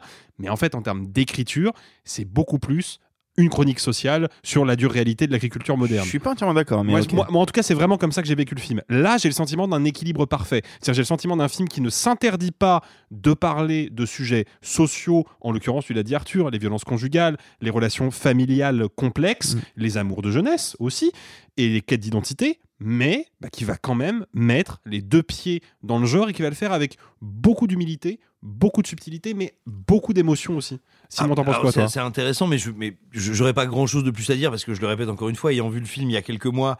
Euh, voilà, je veux pas du tout euh, prétendre que je peux rentrer dans une discussion pied à pied très précise, mais alors c'est intéressant ce que tu dis parce que moi c'est justement ma limite avec le film. J'ai l'impression qu'il pourrait aller beaucoup plus loin. Là où la nuée, euh, la nuée pour le coup me semble, je parle de l'objet film, hein, je te parle pas de comment il est vendu, me semble un film absolument cohérent, exactement là où il doit être et très équilibré. Et après, mais ça c'est un peu du- de la vision de coulisses, c'est encore un peu différent. Euh, tu vois, je parle pas des bandes annonces, mais donc à l'époque, moi je suis à écran large, Euh, on a beaucoup aimé le film, on veut le soutenir, on aimerait en être partenaire, et en fait euh, les, les gens qui travaillent dessus disent non, non, nous on veut vraiment le vendre comme un drame agricole.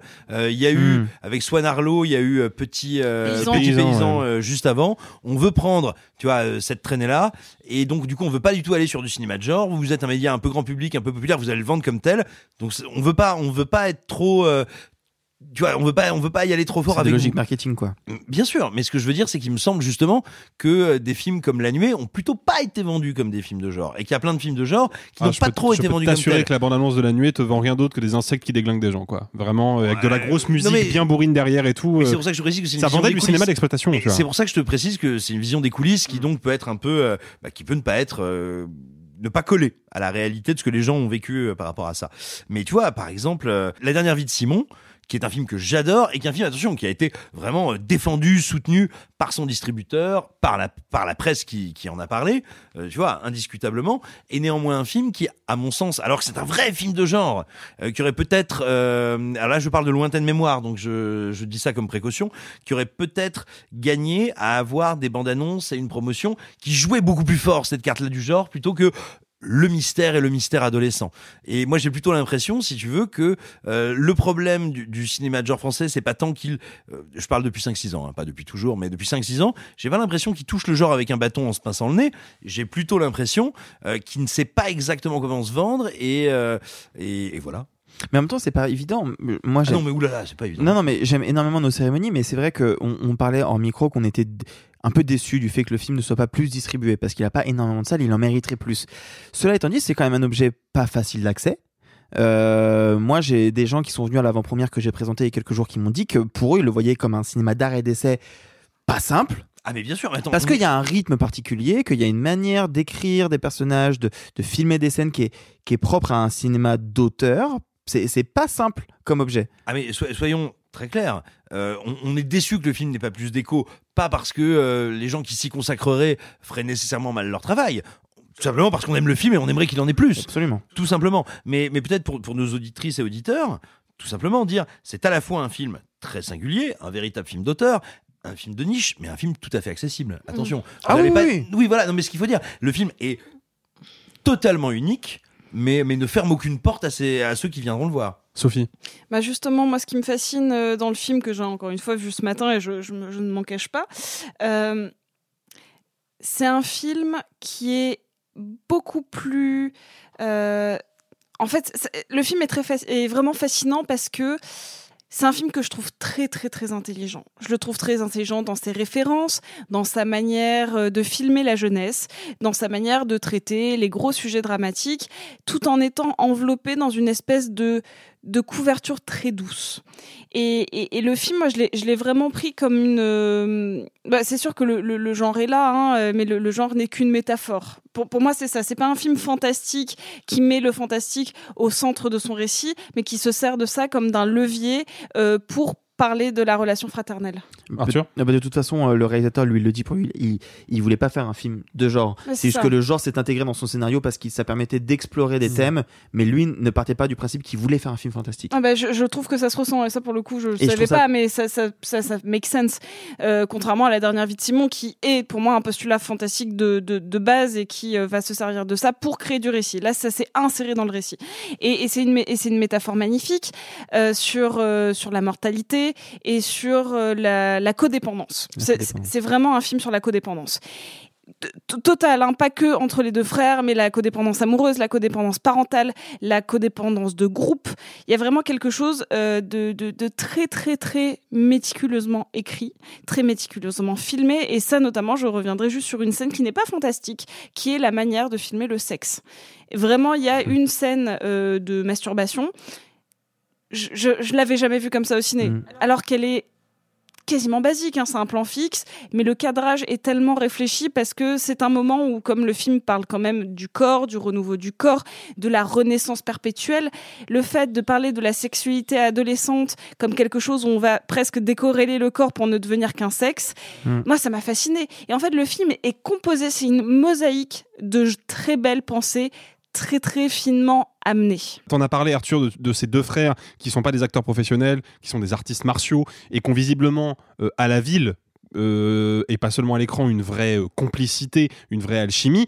Cette alchimie-là, moi je trouve qu'elle crève l'écran, c'est une double révélation, ces deux frères, les, les frères Bord, et j'aimerais avoir peut-être un peu un peu plus euh, votre avis sur, sur vraiment leur, leur, interprétation et comment ils se sont euh, accaparés ces rôles-là? Je sais pas qui veut euh, en parler un petit peu plus, peut-être Arthur à nouveau? Bah Déjà, du fait de leur activité professionnelle et de leur activité sportive, ils ont une manière de se déplacer, de se tenir qui est vraiment particulière. Deuxièmement, contrairement à ce que beaucoup de gens ont pu dire ou croire, ce ne sont pas deux frères jumeaux. Il y en a un qui est vraiment plus vieux que l'autre. C'est l'inverse que dans le film par ailleurs. Le, grand frère dans le film est en fait le petit frère. Euh, ils ont des attitudes, des manières de parler qui, enfin, moi, je trouve que prendre des acteurs non professionnels, ça peut être très casse-gueule et ça peut être souvent des énormes révélations. C'est le cas ici. Parce que du coup, il y a un parler qui semble tellement vrai. Il y a une complicité, que, comme tu as dit, qui est effectivement naturelle, mais il y a a aucun moment où je trouve que les dialogues sont trop écrits. Il y a aucun moment où je me dis, ça, il l'aurait jamais dit, ça se voit que c'est écrit. À aucun moment. Et ça, je trouve ça fou. C'est la force de Simon Ritt d'écriture, mais aussi de direction d'acteur. C'est une force de casting. Il faut savoir qu'ils ont quand même vu des centaines et des milliers de jeunes avant de trouver ces deux frères-là. Euh, et d'ailleurs, on parle des deux frères, mais en fait, ils sont tous impeccables. Ils sont Ah tous oui, impeccables. ouais. Euh, je sais pas à quel point ils vont continuer dans le cinéma. C'est tout ce que je leur souhaite parce qu'ils ont, ils sont vraiment, vraiment très forts.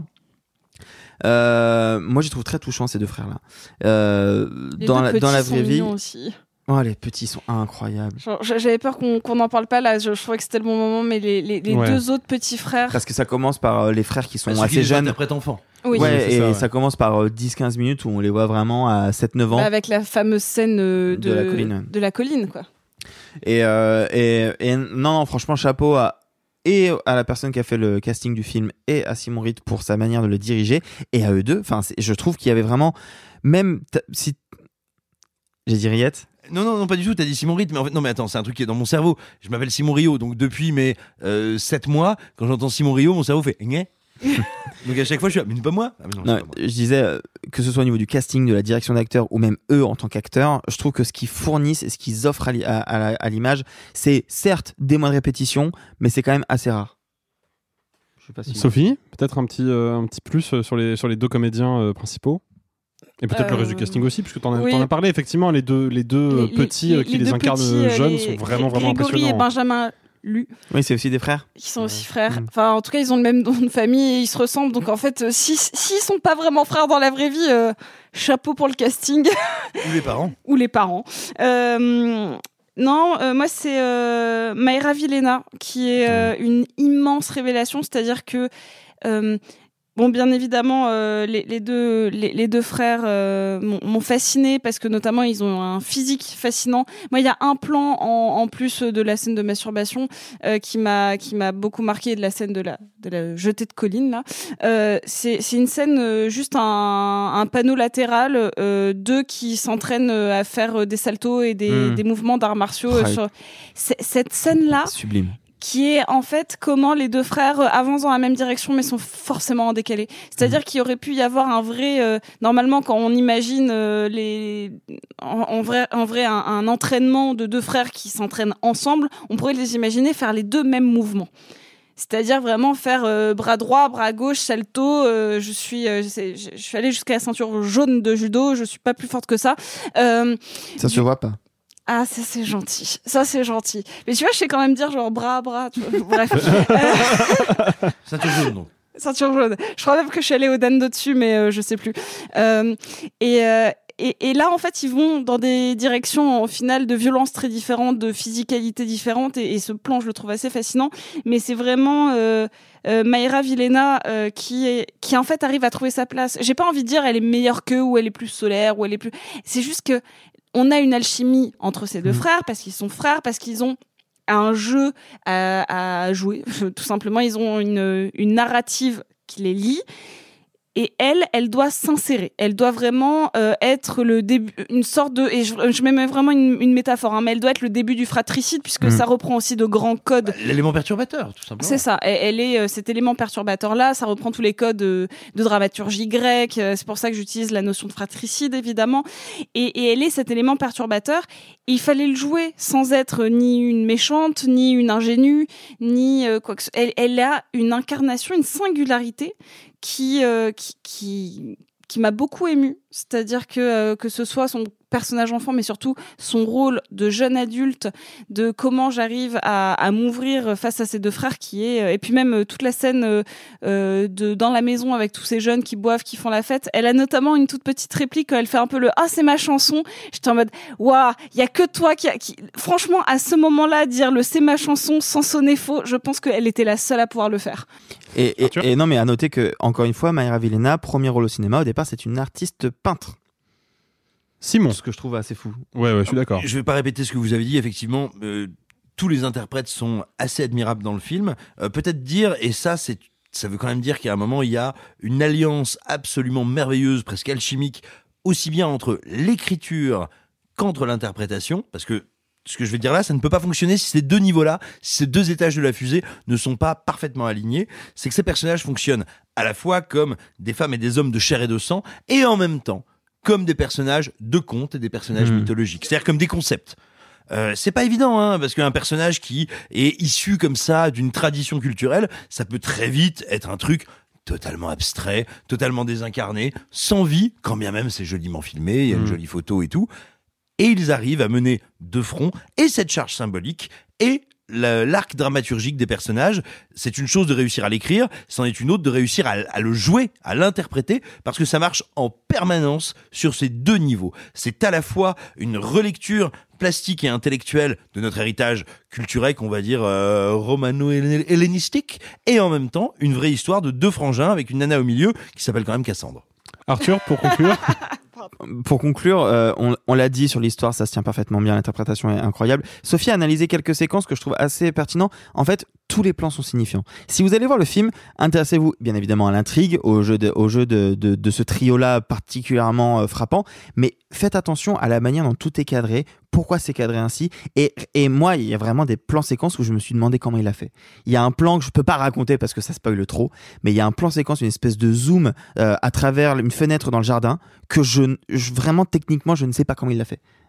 Et il y a des plans latéraux, enfin il y a vraiment une vraie volonté de, on l'a dit, faire du genre, euh, écrire des vrais personnages et le faire avec une plastique vraiment folle et pas juste l'image. C'est aussi la mise en scène, la manière de cadrer, ce qu'on fait avec sa caméra et ce qu'elle raconte de chaque personnage à chaque instant de l'histoire. Et ça, pour le coup, c'est c'est très très fort. Hum. Sophie, un, tout- un dernier truc. C'est pour conclure. Mais je t'en prie. C'était déjà la tâche de Arthur, mais je. Non, mais- non, mais ça n'a plus de rapport avec le- l'analyse du film. Ah bah, alors, je t'en prie. C'est un film qui a besoin de vous. Euh, comme Aftersun avait besoin de vous, c'est un film qui est très peu distribué, mais ce n'est pas une finalité en soi. On a vu avec Aftersun qu'il était capable, euh, via un certain engouement public et critique, d'augmenter le nombre de salles. C'est pour ça que je compte vraiment sur vous. Genre, comme l'a dit Alexis, je sais que vous êtes quand même un certain nombre à nous écouter, à nous écouter dans des villes où il y a des cinémas d'arrêt d'essai. S'il passe près de chez vous, s'il vous plaît, faites un vrai euh, bouche à oreille pour pour ce film, pour aller le voir, pour le soutenir. Et, euh, voilà, on, on, on le ferait pas si on n'aimait pas tous sincèrement le film autour de la table. Euh, et on le fait rarement si le film n'avait pas vraiment besoin de visibilité. Et puis, euh, une place de cinéma, ça coûte cher, mais on s'en fout. Allez voir vos potes qui ont du pognon. Et dites-leur, dites-leur d'y aller. On s'en tape qui passe un mauvais moment. C'est toujours ça de gagner. Et vous qui nous écoutez, est-ce que vous êtes plutôt les damoiseaux de Royan ou les demoiselles de Rochefort? Et je dis ça parce que les deux villes sont vraiment euh, côte à côte euh, géographiquement. C'est le même euh, canton.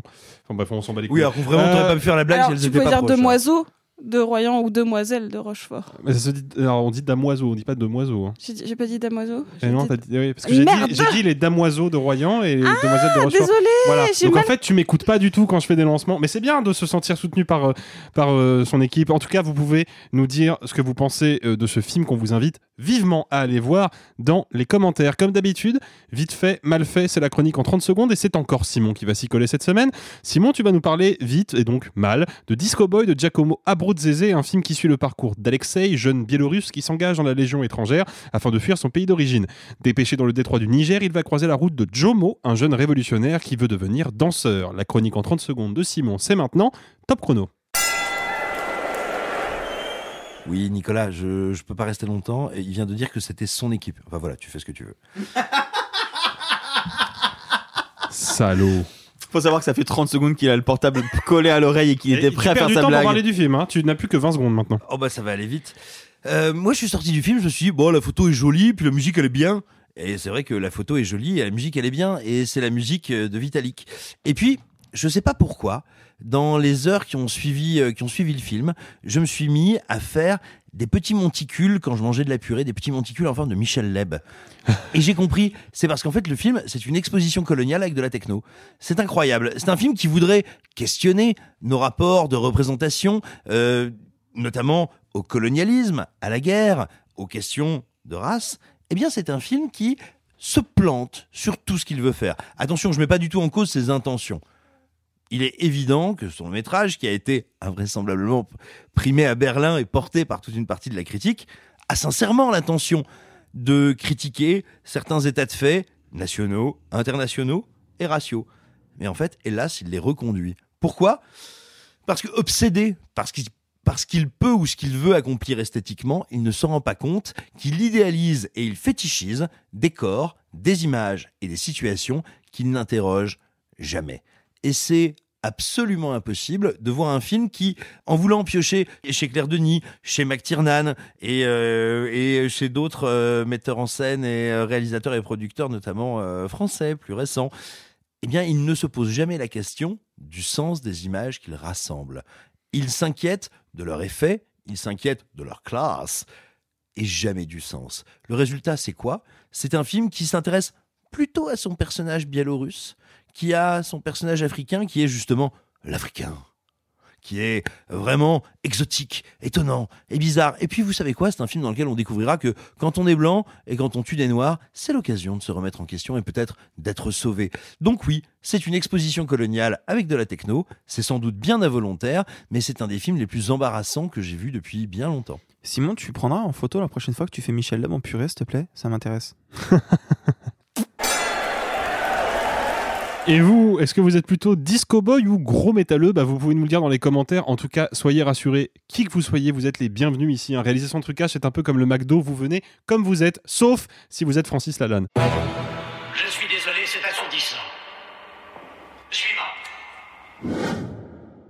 Bon allez, avant de rendre l'antenne, comme aurait dit Léon Zitrone, ok, t'as raison Arthur, il faut que j'arrête les, les références de vieux. Abusé. Parce que là, c'est chaud. T'as- t'as pris- t'as pris 20 ans dans la une- tronche en deux une- heures, je sais une pas ce qui s'est V1 de conducteur, j'étais sur Gilux, j'aurais dû rester sur Gilux. Waouh.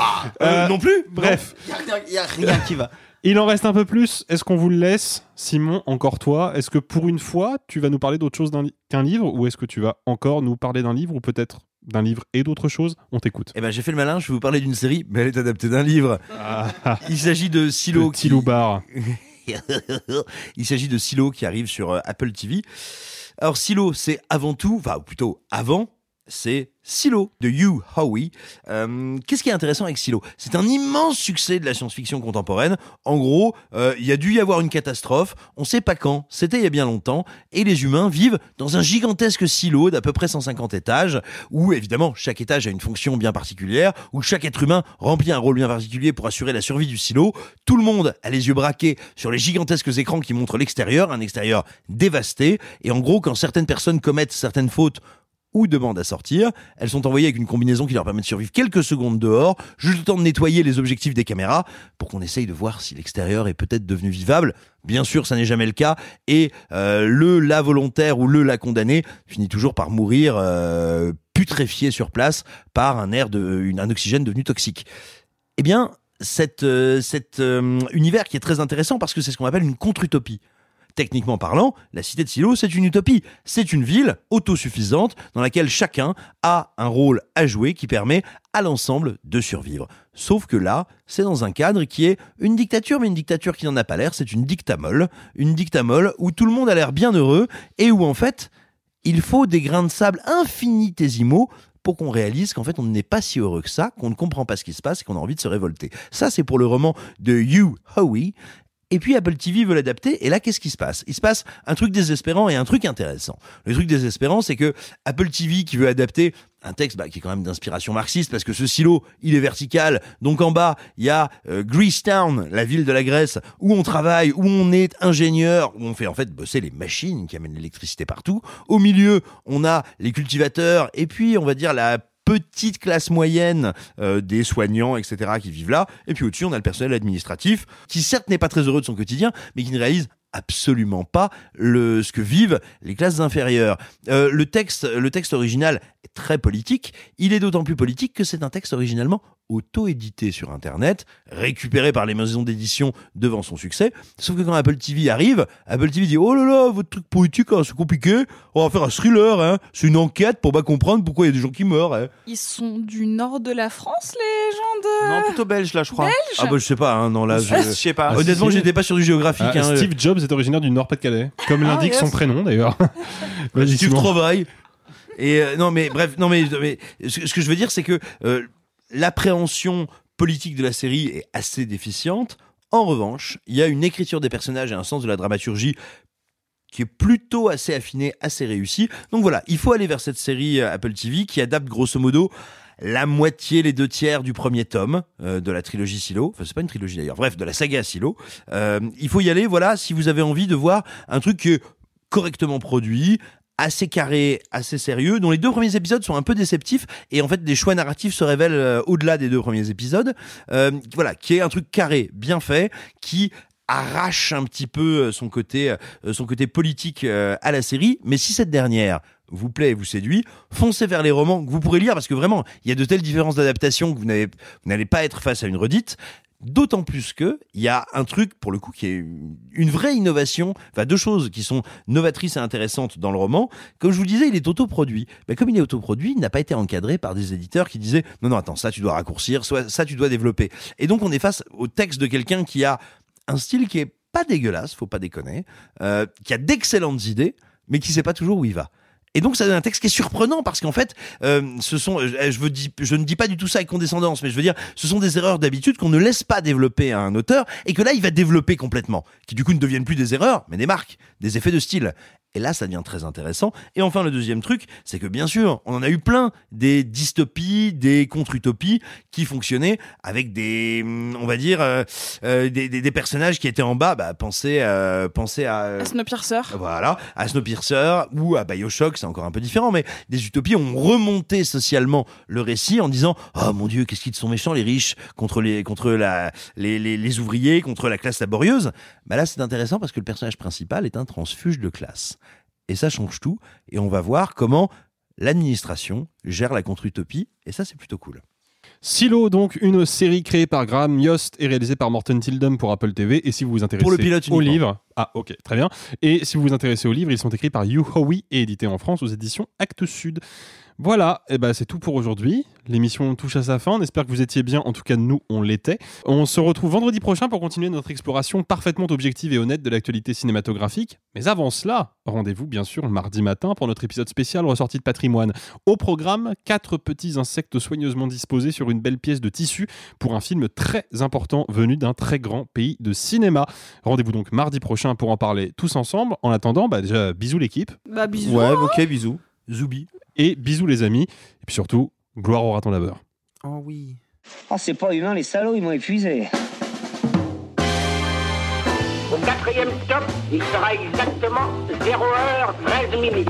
Oh la vache Oh, je vais être en retard au lycée Oh, bah dis donc, t'es bien pressé, toi, je dois. Ceux qui sont encore vivants, profitez-en pour le rester, allez-vous-en Arrivederci E buon viaggio Il n'est de bonne société qui ne se quitte. Summer's just around the corner, so give your body the care it deserves with Osea's best-selling Undaria algae body oil. Created by infusing Undaria seaweed in barrels of botanical oils, it leaves skin silky soft and glowing. Plus, it's clinically proven to improve elasticity and deeply moisturize without feeling greasy. It's safe, clean, vegan skincare. Get 10% off your first order at OseaMalibu.com with code GLOW, plus free shipping on orders over $60.